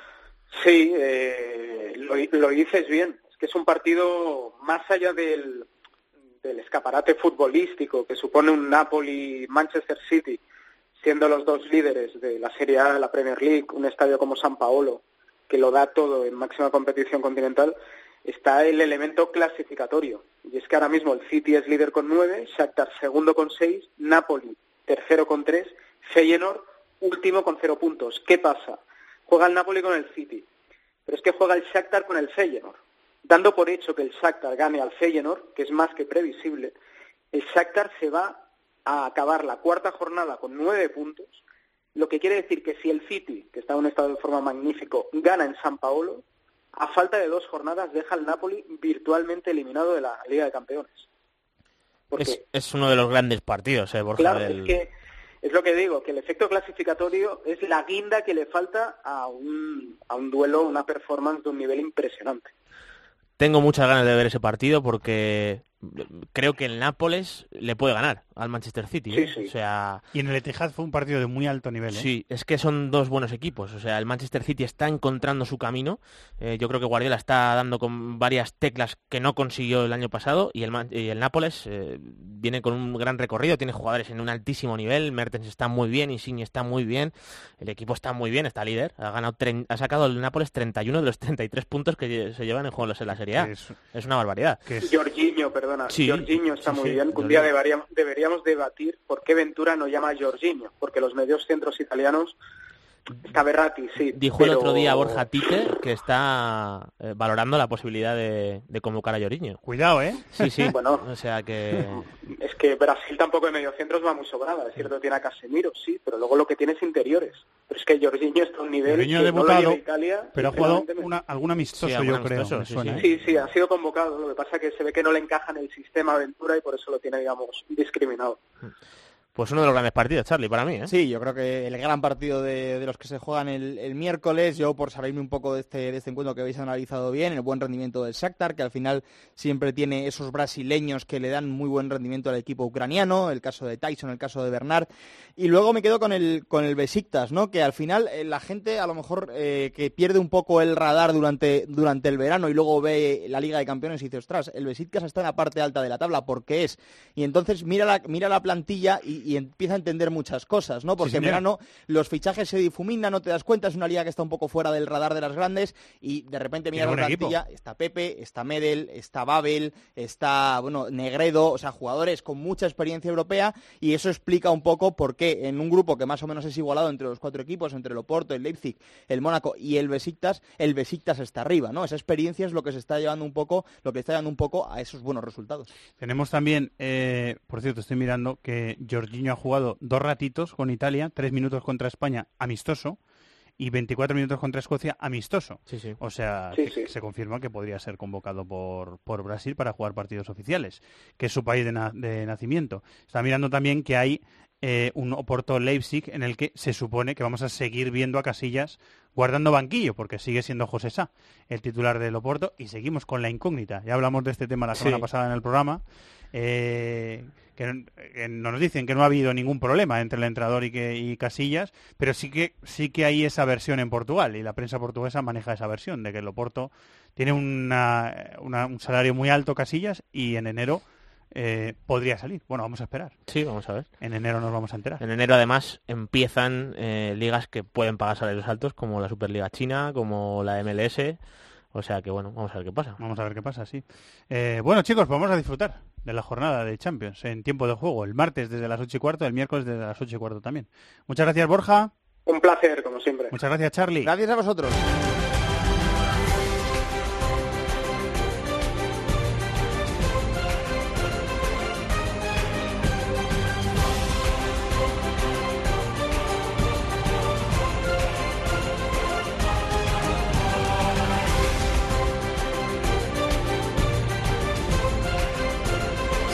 Europa League, la que había antes por lo menos, aquí en eh, This is Football, acompañando también a los So- equipos españoles. Somos unos nostálgicos. Somos un- Sí, es que eh, estaba diciendo yo, la tenía la duda con, en, nues- en línea interna con nuestro productor, con Chato, eh, si esta sigue vigente la sintonía de la Europa League o la han cambiado y nosotros usamos esta porque nos gusta más. Y no he sabido responderme a mí mismo. A ver si Tony Padilla lo sabe. Hola, Tony. Hola, ¿qué tal? Vaya marrón, ¿eh? Para empezar. Ah, Pues... ¿Tú sabes yo si la está- respuesta no lo sé. No lo sabes, ¿no? Creo que sí, me suena que es la misma, pero... A mí no sé también. si la memoria me Que nos confunde, ¿no? escriban, que nos escriban los oyentes y que nos Por digan. favor, ayuda. Estás en Atenas, ¿verdad que sí? No, estoy en el Pireo, que técnicamente no es Atenas. Ah, perdón, joder, por me la, has chaf- perdón por la trampa. Me has chafado. Eh, Pero tienes razón. Bueno, sí. Sí, el, el- estoy en- ah, mira, ahora mismo estoy en el estadio Georgios Kalaiskakis, el feudo de Olympiacos. Viendo el entrenamiento del Fútbol Club Barcelona y sí, pues eh, sabemos que el Pireo es el, el puerto de Mar de Atenas, pero es una ciudad es una ciudad diferenciada y de hecho el, el alcalde del Pireo es el que era el vicepresidente de, de Olympiacos, porque el presidente de Olympiacos, el señor Marinakis, Sí, ya nos ha contado creó sus una, cre- creó una, una lista cívica, política independiente y ganó incluso la alcaldía. Hay una familia aquí que son los Marinakis que, que mandan en la, en la alcaldía, en el club. Esta ciudad es casi suya. Qué miedo. Eh, ¿Es bonita la, la ciudad del Pireo? No, es feísima.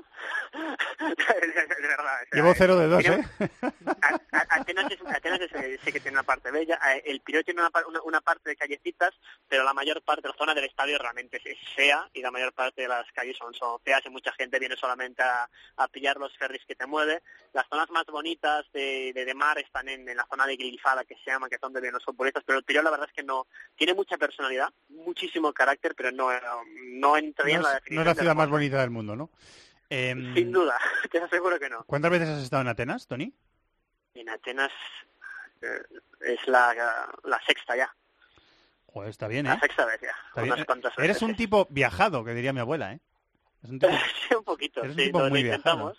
Así aprendemos. sobre la, sobre la mente, eso está bien. Eh, bueno, y después de la lección eh, de geografía y política y esas cosas, vamos con la Europa League. Jornada cuarta, primera fase, que para los equipos españoles eh, empezaremos a las 7 de la tarde el jueves con el Slavia de Praga Villarreal.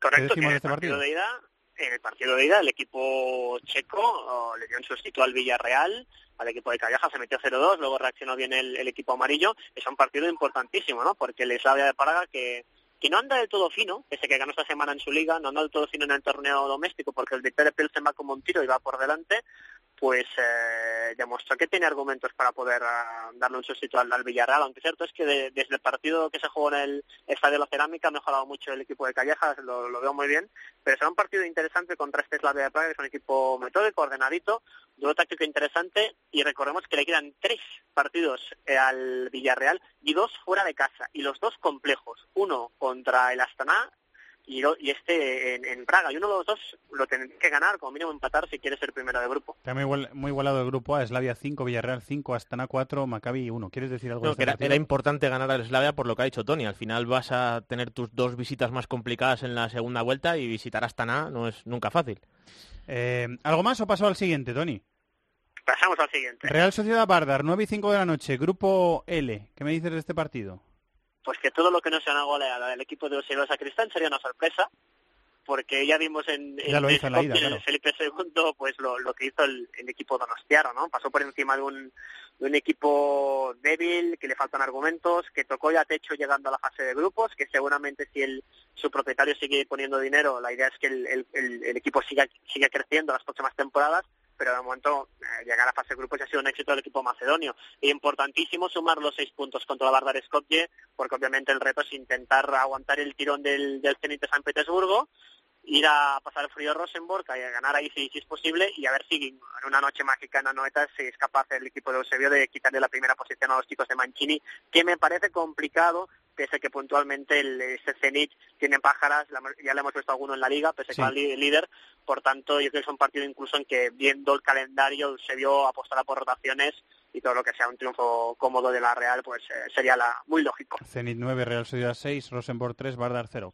Eh, ¿Quieres decir algo de este partido? Bueno, es la oportunidad para la Real, tal y como está el calendario. Vamos a ver ese Rosenborg Zenit, pero de lo que hemos visto es lo más flojito. El Bardar es verdad que la Real viene de esa remontada del Getafe, que evidentemente a nivel psicológico siempre es molesto, pero hay mucha diferencia.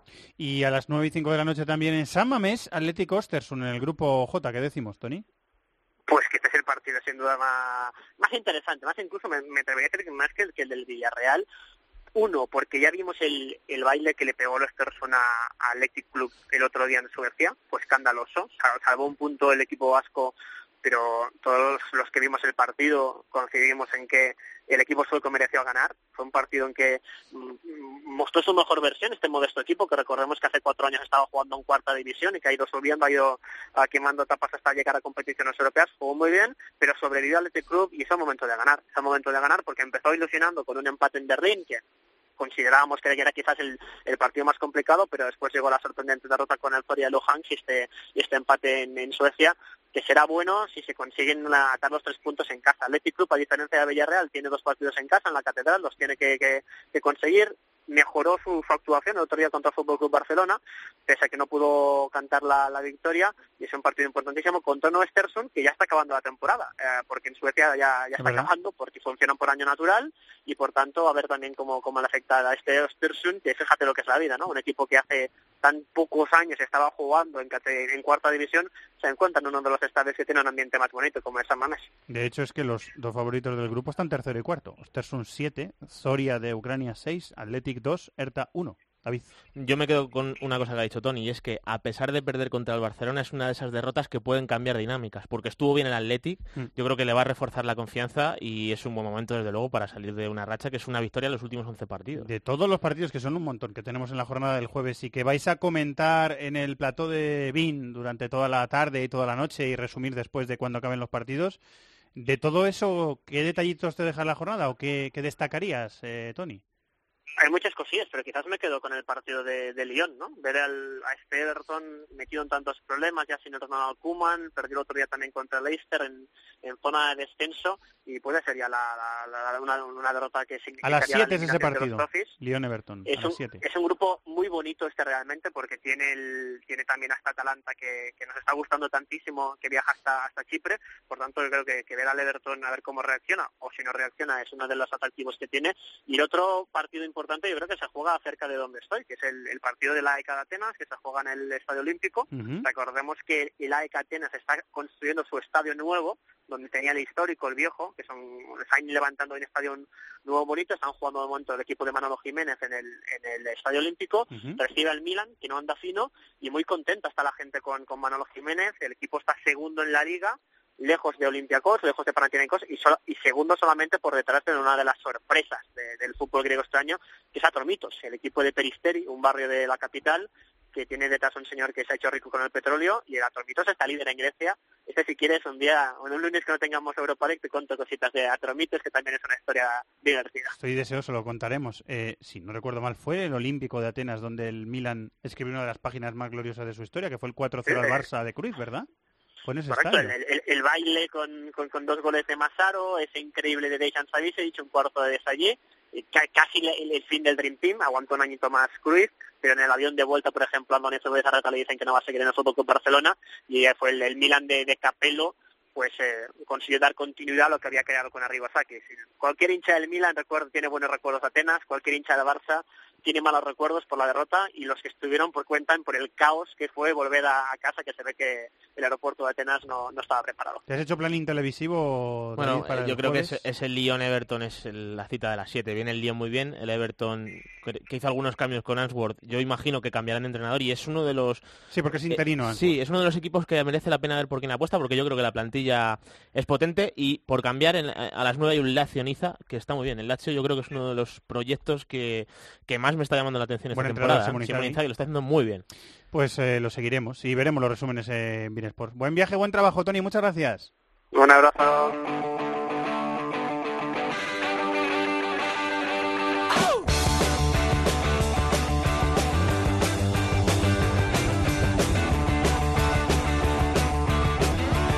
Estás escuchando This is Football en COPE.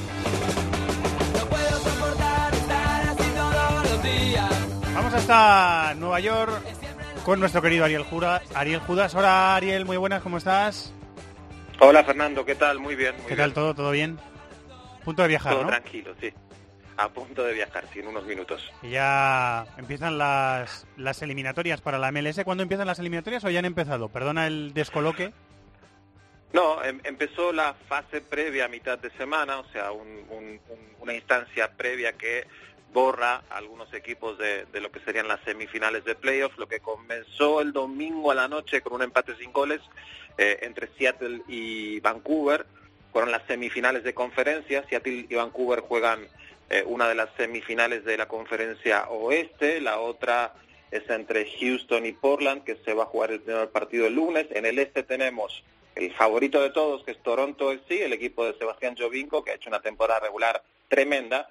Eh, va a visitar en el primer partido a New York Bulls y en la otra semifinal, que es a donde vamos a estar viajando, eh, New York City va a visitar a Columbus Crew, o sea, esos son los, de esos equipos va a salir el campeón este año de la MLS. Eh, ¿Algún eh, equipo que te haya... Bueno, ya estás comentando los, los favoritos, pero ¿alguna estrella que te haya eh, deslumbrado especialmente o algo que te haya llamado la atención de la fase regular, de todo lo que hemos visto, que han sido muchas cosas, Ariel, de la MLS?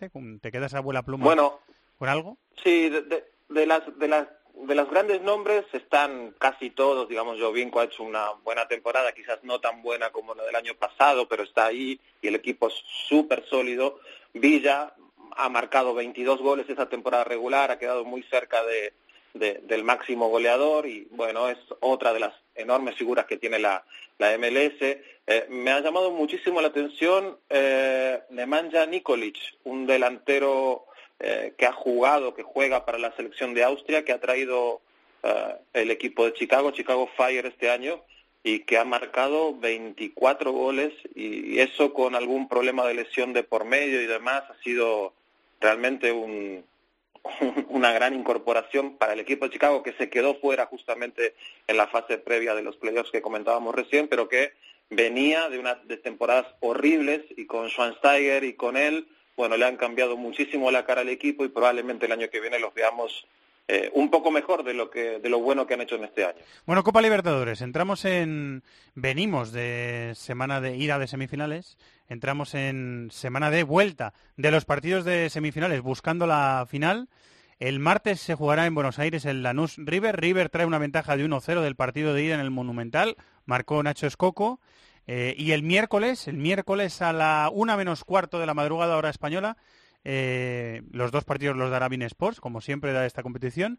Eh, Gremio va a recibir en, en la arena de Porto Alegre a la arena de Gremio de Porto Alegre al Barcelona de Guayaquil, al que ya ganó en la ida 0-3 con goles de Luan Edilson y Luan otra vez. Luan fue la estrella de, ese partido. De la semifinal argentina, ¿quieres comentar eh, algunas cosas, eh, Ariel? ¿Qué quieres comentar? Bueno, de la semifinal argentina que River ganó por 1 a 0, que podría haberle, haberlo hecho por más goles, creo que eh, River se marchó algo frustrado del Monumental y en la cancha de Lanús no lo va a tener sencillo. Lanús en su casa eliminó muy fácilmente a San Lorenzo en la etapa anterior y no digo que River no vaya a, avanzar, a clasificar, pero, pero no lo va a tener nada fácil. Es un equipo muy sólido el de Lanús y hasta podría haberse llevado algún punto, un punto de, del Monumental de Núñez una semana atrás. Eh, como dices, el, el partido de- del Monumental fue controlado por River, Lanús quizá con un, una actitud más, más defensiva, ¿no? A mí me sorprendió un poquito también eh, que no tuviera algo de propuesta en ataque, eh, arriesgándose también a que River marcara algún gol más, porque tuvo ocasiones, ¿eh? El equipo de Gallardo. Se lo cuestionó, se lo cuestionó mucho al entrenador de Lanús. Él dice que es todo parte de, de un plan, que él sabía que iba a ir al Monumental a, bueno, básicamente a no ser gol, no a no ser goleado, pero a irse lo, lo más indemne posible de, del Monumental y para él el objetivo está cumplido. Bueno, veremos si eh, puede dar vuelta ese 1 a 0, que no es una distancia enorme y dificilísima de superar en, en, el, en el lindo estadio que tiene Lanús allí en el sur de, de la ciudad de Buenos Aires. Eh, siete goles suma Nacho Escoco con el que metió en el partido de ida en el, en el Monumental. Siete suma Luan, que es la estrella de gremio, que muchos se preguntan por qué no ha llegado ya a Europa. Luan tiene mucha calidad en Brasil, yo creo que va eh, sobrado, pero todavía le faltan pasos para dar, para llegar aquí a Europa y, establecerse. Pero la verdad es que en el contexto del continente, Ariel es un jugador muy, muy destacado y fue también decisivo eh, para, para un gremio que fue, eh, yo creo que mejor que el Barcelona, pero que el 0-3 hasta ese momento, hasta el 0-3, se definió por pegada. Tampoco fue una cosa de juego muy mm, escandaloso. Sí, y no olvidemos además que el arquero de, de Gremio tuvo una gran noche. Groe tuvo un Bueno, hizo un paradón. gran partido. Una de las mejores paradas que yo he visto en mi vida, ¿eh? Sí, sí, sí, sí. O sea, eh, es verdad, el 0 a 3 nos lleva a pensar que todo fue fácil para el equipo brasileño, pero en definitiva no lo fue tanto. Y, y eso, tuvieron que también, o el arquero, el portero tuvo que eh, marcar con, con un par de atajadas de muchísima calidad. Eh, bueno, que estaba ahí, que podía defender la, la, la portería de- del visitante esa noche, pero Sí, bueno, lo tiene muy encaminado, eso es verdad, un 3 a 0 como visitante y definiendo en casa en un, en un estadio que va a estar a reventar y, y, que los va a impulsar, teniendo en cuenta además que los equipos ecuatorianos no están tan acostumbrados a, a definir en este tipo de circunstancias, bueno, todo hace pensar que Gremio va a pasar sin problemas mayores a la, a la final. Eso eh, es atendible y es eh, lo que tendríamos que ver el, eh, en, el, en, el, en el partido de semifinales, en la definición de esas semifinales. Si es eh, Gremio River, la ida sería en el Monumental. eh, 22 de noviembre y la vuelta el 29 de noviembre sería en, en Porto Alegre. Así, sonaría a gran Sí. final de la Libertadores. Lo que pasa es que eh, 15 días después, o menos, 10 días después de terminar la final de la, de la Libertadores, el campeón se va a tener que ir al Mundial de... Igual le han ajustado un poco las fechas, ¿no? Demasiado, digo yo. Demasiado, demasiado, demasiado. Y, y ojo con, con River, bueno, ojo, eh, es un dato más a tener en cuenta, el próximo fin de semana es el clásico contra Boca para River, o sea que es eh, semifinales de Libertadores, quizás el pase a la final y en el medio un clásico con Boca, o sea que, eh, bueno, es- no, no son días sencillos para Marcelo Gallardo que eh, en la liga su equipo ahora mismo se, ha quedado un poquito atrás o bastante atrás de, de Boca, pero que en esos torne- torneos de de mata-mata, digamos, como es la Libertadores ahora mismo, eh, o en esta instancia no, no, no le va para nada mal. Se ha convertido Gallardo en una especie de especialista en este tipo de competiciones. Eh, bueno, ahora tenemos dos semanas de parón de selecciones. Dentro de dos semanas, de hecho, el programa lo, haremos el jueves, ¿eh? En lugar del habitual del miércoles, lo haremos el jueves porque hay que esperar a que estén listos todos los partidos de repesca y saber las 32 selecciones que van a jugar en el Mundial de Rusia. Repaso rápidamente los resultados de los cuartos de final de la Copa Sudamericana, que también se disputaron la semana pasada. Esta semana es la vuelta. Libertad de Paraguay 1, Racing de Argentina 0. Fluminense 0, Flamengo 1, duelo brasileño. Flufla. Eh, Nacional de Paraguay 1, Independiente de Argentina 4 y Sport Recife de Brasil 0, Junior de Barranquilla 2. Esos son los resultados. Si quieres comentar algo de los partidos de, de Sudamericana, algo que te quede por decir, Ariel. Más que de los partidos en sí, el hecho de que Independiente haya goleado, haya tenido un gran resultado a nivel internacional, que tal vez hace un tiempo que no, no suena demasiado, eh, ese resultado se produjo apenas un par de días antes de que el entrenador de Independiente, Ariel Holland, fuera de alguna manera secuestrado por algunas horas, por algunos minutos, por, por un ex jefe de la barra brava de Independiente, conocido por el apodo de Bebote, que simplemente lo, lo retuvo en el camino, lo secuestró, se subió a su auto y lo llevó a, a otro lugar eh, donde pudo conversar con, con el entrenador para pedirle 50 mil dólares para que él y otros muchachos, así lo dijo eh, el, el jefe de la barra brava, pudieran viajar al Mundial de Rusia el año próximo. Afortunadamente, Bebote, que estuvo eh, fue, es un personaje bastante conocido en Argentina porque se escapó de la justicia varias veces, fue aprendido esta vez, está en una cárcel de máxima seguridad y se supone que no vamos a volver a escuchar de él por, por bastantes años, por un tiempo largo al menos, pero bueno, es para, para, para destacar eso. Se negó Olan, por supuesto, tuvo una actitud ejemplar y la afición independ- independiente este fin de semana en la Liga Argentina lo recibió con una ovación. No estuvo presente la barra brava de, del club, del Rojo de Avellaneda, en el estadio eh, este fin de semana. Sí, el público normal, que, que llenó el estadio como habitualmente lo hace, y lo ovacionó al entrenador, que es un entrenador nuevo además en el club. O sea que se ha ganado al hincha normal, al no fanático, al no barra brava de una manera muy rápida. Y, y bueno, ojalá que esta actitud eh, sirva para, para, para marcar ejemplo y que esto le sirva además a Olan para asentarse en un equipo que es este, no es tan, tan fácil tampoco mantenerse en el banco independiente, es un equipo con, con muchas irregularidades en lo deportivo, muchos altos y bajos y que, bueno, ojalá que esto lo...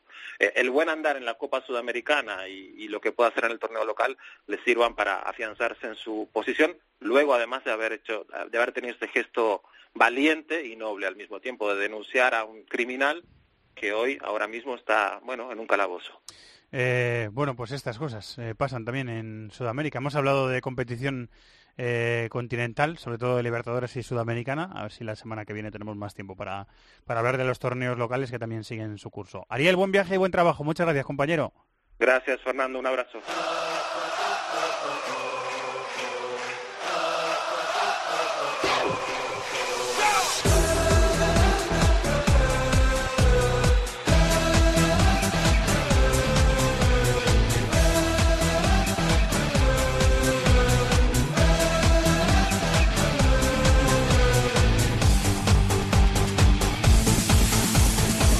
Sintonía selección aquí en COPE para acompañar a la selección española sub-17 que se ha proclamado eh, subcampeona del mundo.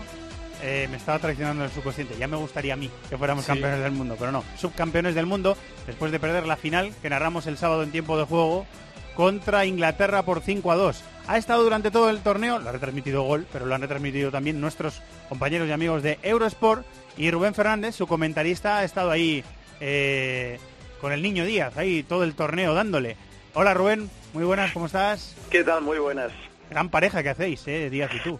Hombre, ya llevamos un montón de años juntos, ya somos clásicos. como un matrimonio feliz. Unos clásicos, sí señor. Además se aprende mucho viéndoos, ¿eh? Se disfruta mucho viendo. Nosotros también disfrutamos haciéndolo y creo que eso se nota y eso es importante. Se nota, se nota mucho. Eh, qué pena, ¿no, Rubén, que acabemos con este sabor de boca, porque el torneo de la selección de Santidenia había sido bastante bueno hasta llegar a la final. Qué pena porque además eh, la selección española fu- fue de menos a más de una manera muy evidente durante el campeonato, con inteligencia, gestionando la primera fase. Después del partido con Brasil era evidente que en la primera fase del torneo los dos próximos partidos eran asequibles y España los ganó, los ganó cómodamente, en un ritmo medio, bajo, de manera excepcional, porque yo creo que es algo que no suele pasar en los campeonatos. Repitió desde la segunda jornada hasta la final el mismo 11 todos los partidos, menos en el primer encuentro, yendo a más, gran partido de, de cuartos, gran partido de semifinales.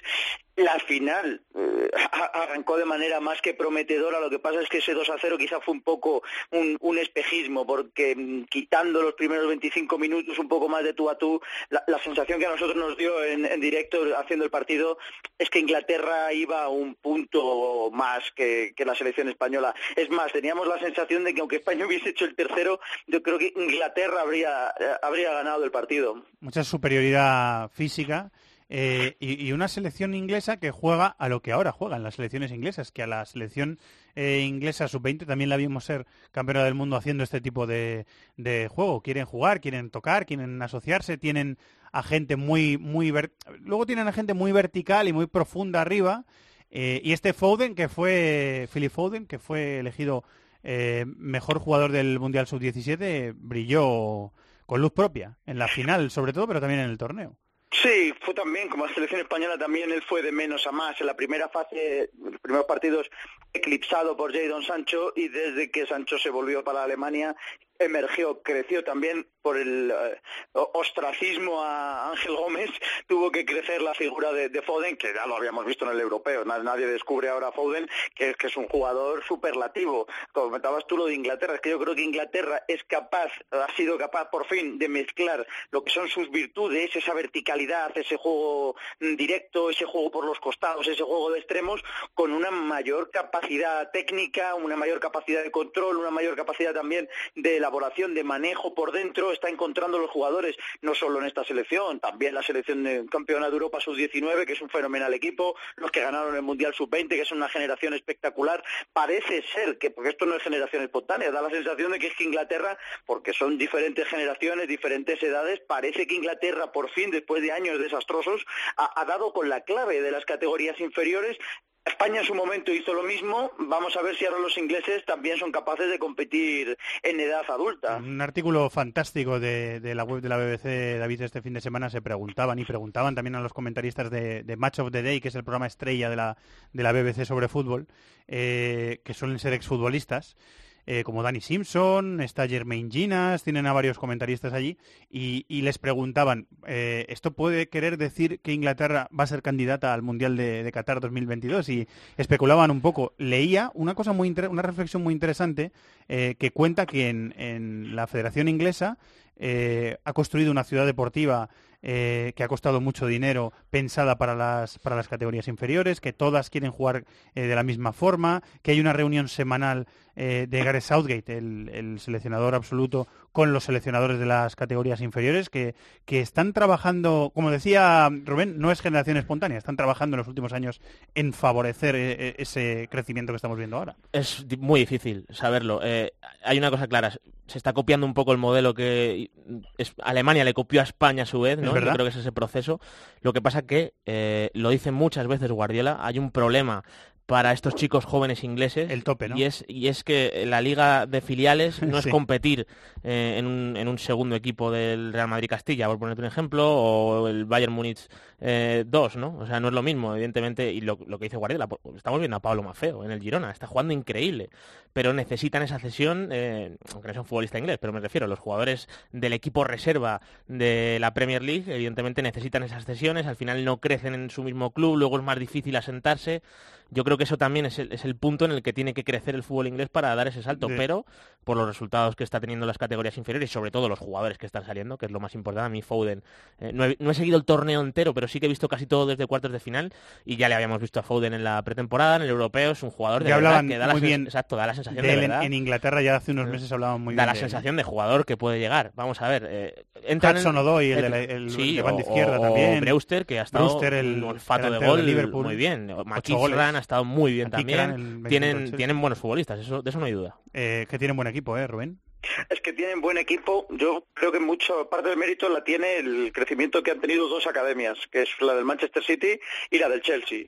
La academia del Chelsea, ultra competitiva en la Youth League en los últimos años, ha- se ha dedicado a sacar mm, generación tras generación jugadores del más alto nivel. Tú- te pones a repasar las últimas convocatorias inglesas y el Chelsea siempre es el equipo que más jugadores tiene. Ahora el problema que tienen los ingleses, claro, ellos no están acostumbrados a, a- semejante generación de talento. Y ahora la principal preocupación, lo comentabais vosotros, es ¿qué hacemos con ellos? ¿Dónde los ponemos? En el Chelsea, equipos, o el Manchester City, equipos que salen al mercado a gastarse 80 kilos, es muy difícil mm, encontrarle acomodo a estos chavales. En el Chelsea es que tenemos mil casos. El Love to Cheek, Solanke optado por marcharse, Barker también, que tampoco encuentra sitio en, el equipo, Mount, que está cedido en, en Holanda.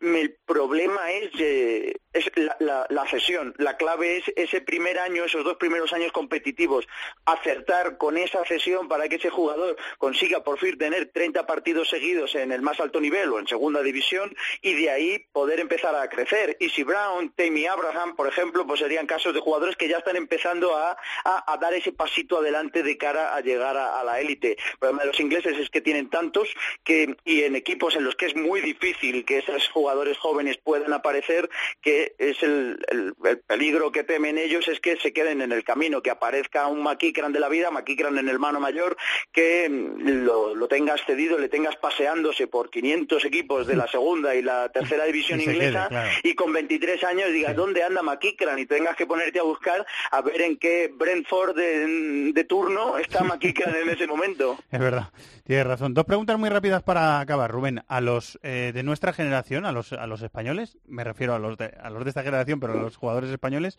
a los Abel Ruiz, eh, Sergio Gómez, eh, Ferran Torres, el chico del Valencia, eh, a Blanco, a Moja, ¿a algunos de esos los ves jugando en primera eh, dentro de poco, a corto plazo? De- Dentro de poco, esto siempre hay que llevarlo con moderación y más en esta edad.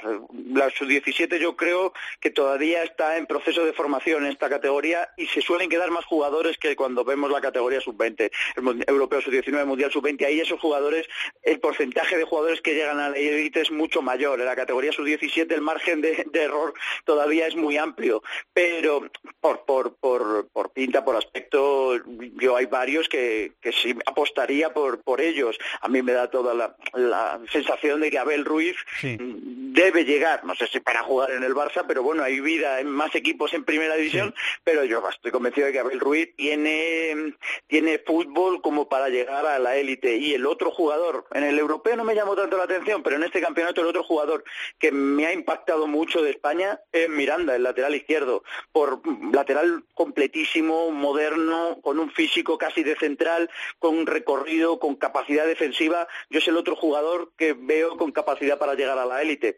Por otro lado, no en vano, son los dos que ya están jugando en segunda, con Sí. 17 años, no es casualidad. Están en el escalón previo, es verdad.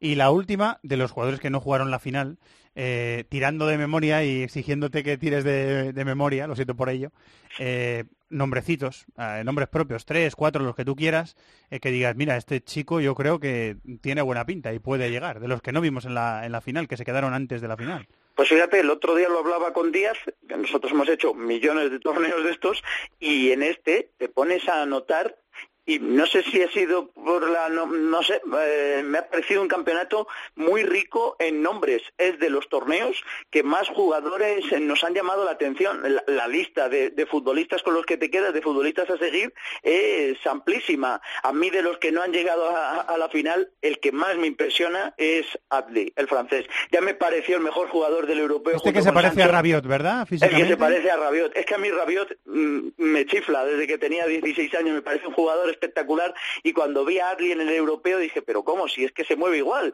Si es que se parece muchísimo con la otra, con la otra pierna, pero con movimientos muy parecidos. Evidentemente juegan en el mismo equipo. En el PSG ya empiezan a, a- a- compararle, a llamarle el pequeño Rabiot, etcétera. A mí me parece un jugador fenomenal. Me gustó mucho también Sargent, por ejemplo, el, el estadounidense que va a llegar al Werder Bremen. Parece un chico con un diamante por pulir porque va a dar un salto al profesionalismo. Estaba jugando allí en el instituto en Estados Unidos, ha jugado ya un Mundial Sub-20 mm, siendo Sub-17 y ha jugado brillantemente este campeonato y yo creo que es otro futbolista que puede, que puede funcionar.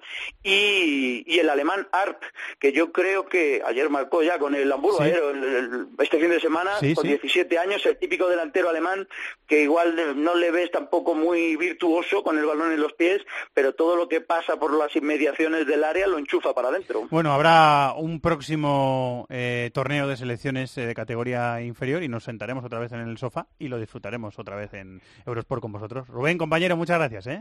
Un placer, como siempre, un abrazo. Señor productor de este programa, señor Chato. Señor director Don Fernando Evangelio. ¿Cómo estás? Bien, bien, bien. Completito nos ha quedado el programa. Sí. ¿Te duele menos la Con- espalda? con No. No, te duele igual.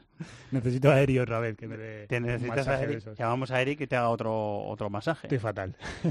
Bueno, pues Pero ya bueno, sabes eso- que, ya sabes lo que hay que hacer. Eso es la edad y esas cosas. Ir al fisio y al médico y esas Sí, cosas. sí, Muy bien, eh, música. Vamos con la canción. Maestro. Hoy eh, te coge una más relajada. ¿Sí? A ver si, a ver si Un poquito chill out. ¿Vienes chill out? Bravo me ha dicho que le ha gustado. Oh, Father, tell me Después de una semana ahí de mucho lío, pues quería algo, algo más relajado, más tranquilo. Ahora rompe, ¿eh? Tranquilo. Oh, No. ¿No? Se, llama No, Ca- no. se, se llama Caleo. ¿Caleo él o la canción? And Él. Así. Sí, esta la he oído en la tele. Tranquilo. Que la usan para, para promociones de, Puede ser, cierto. Pues de mira, distintas teles. pues mira, es una O buena, de una de la que no me acuerdo, básicamente. es, es una buena canción que viene bien hoy. ¿Y con la que voy a ir? Con la Muy agenda, bien. ¿no? Yo creo. Qué relajadita la música de esta semana, ¿eh? Hay que... Hay, hay que Cuidado, no te vayas a dormir. Hay, hay que cantar, hay que Estás a punto, ¿eh? Pero. Como yo este fin de semana. Eh, Pre- Premier, jornada número 11, el fin de semana, después de los partidos de Champions y de Europa League que ya hemos comentado todo. Partidazos de esta jornada en Inglaterra. El domingo a las 3 y cuarto hay un Manchester City Arsenal y a las 5 y media Chelsea Manchester United. Antes a la 1 Tottenham Crystal Palace y el sábado a las 6 y media West Ham Liverpool. Calcio jornada 12, el domingo a las 12 y media Inter de Milán Torino. A las 3 destacan el Kievo Nápoles, Fiorentina Roma, Juve Benevento y Lazio Udinese. El Milán cierra la jornada a las 9 menos cuarto en casa del Sassuolo. Jornada 11 en la Bundesliga, dos partidazos, que lo hemos, di- lo hemos dicho antes. El sábado a las 6 y media, Borussia Dortmund Bayern de Múnich, segundo contra primero, y antes a las 3 y media, Leipzig Hannover, tercero contra cuarto. Se enfrenta entre los cuatro primeros. Muy bien. Y en Francia, jornada 12, el sábado a las 5, Angers Paris Saint Germain, a las 8, Mónaco Guingamp y Nantes Toulouse, el domingo a las 5, Olympique de Marsella Caen y a las 9, San Etienne Olympique de Lyon. ¿Lo contaremos todo en tiempo de juego? Aquí estarás tú para contarlo. Muchas gracias, Chato. Adiós. Gracias, David. Un abrazo, chao. Y lo más importante de este programa sois vosotros. Y la semana que viene volveremos a estar con vosotros. Os acompañaremos, como siempre, la radio. A que esta música pide este tono de voz. eh, bravo, ¿verdad que sí? Tenemos semana de Champions el martes a las 8 y cuarto, tiempo de juego. El miércoles a las 8 y cuarto, tiempo de juego. Toda la semana Castaño, Juan Manuel por la noche y Pepe Domingo el tiempo de juego, por supuesto. Y también Corrochano en Deportes a las 3 de la tarde con Esposito. Y toda la oferta de cope.es, de deportes y de no deportes, que es grandísima. Muchas gracias a todos por estar ahí. Hasta la semana que viene. Adiós. En el correo electrónico thisisfutbol@cope.es. En Facebook, nuestra página This is Football Cope. Y en Twitter, Fútbol Cope.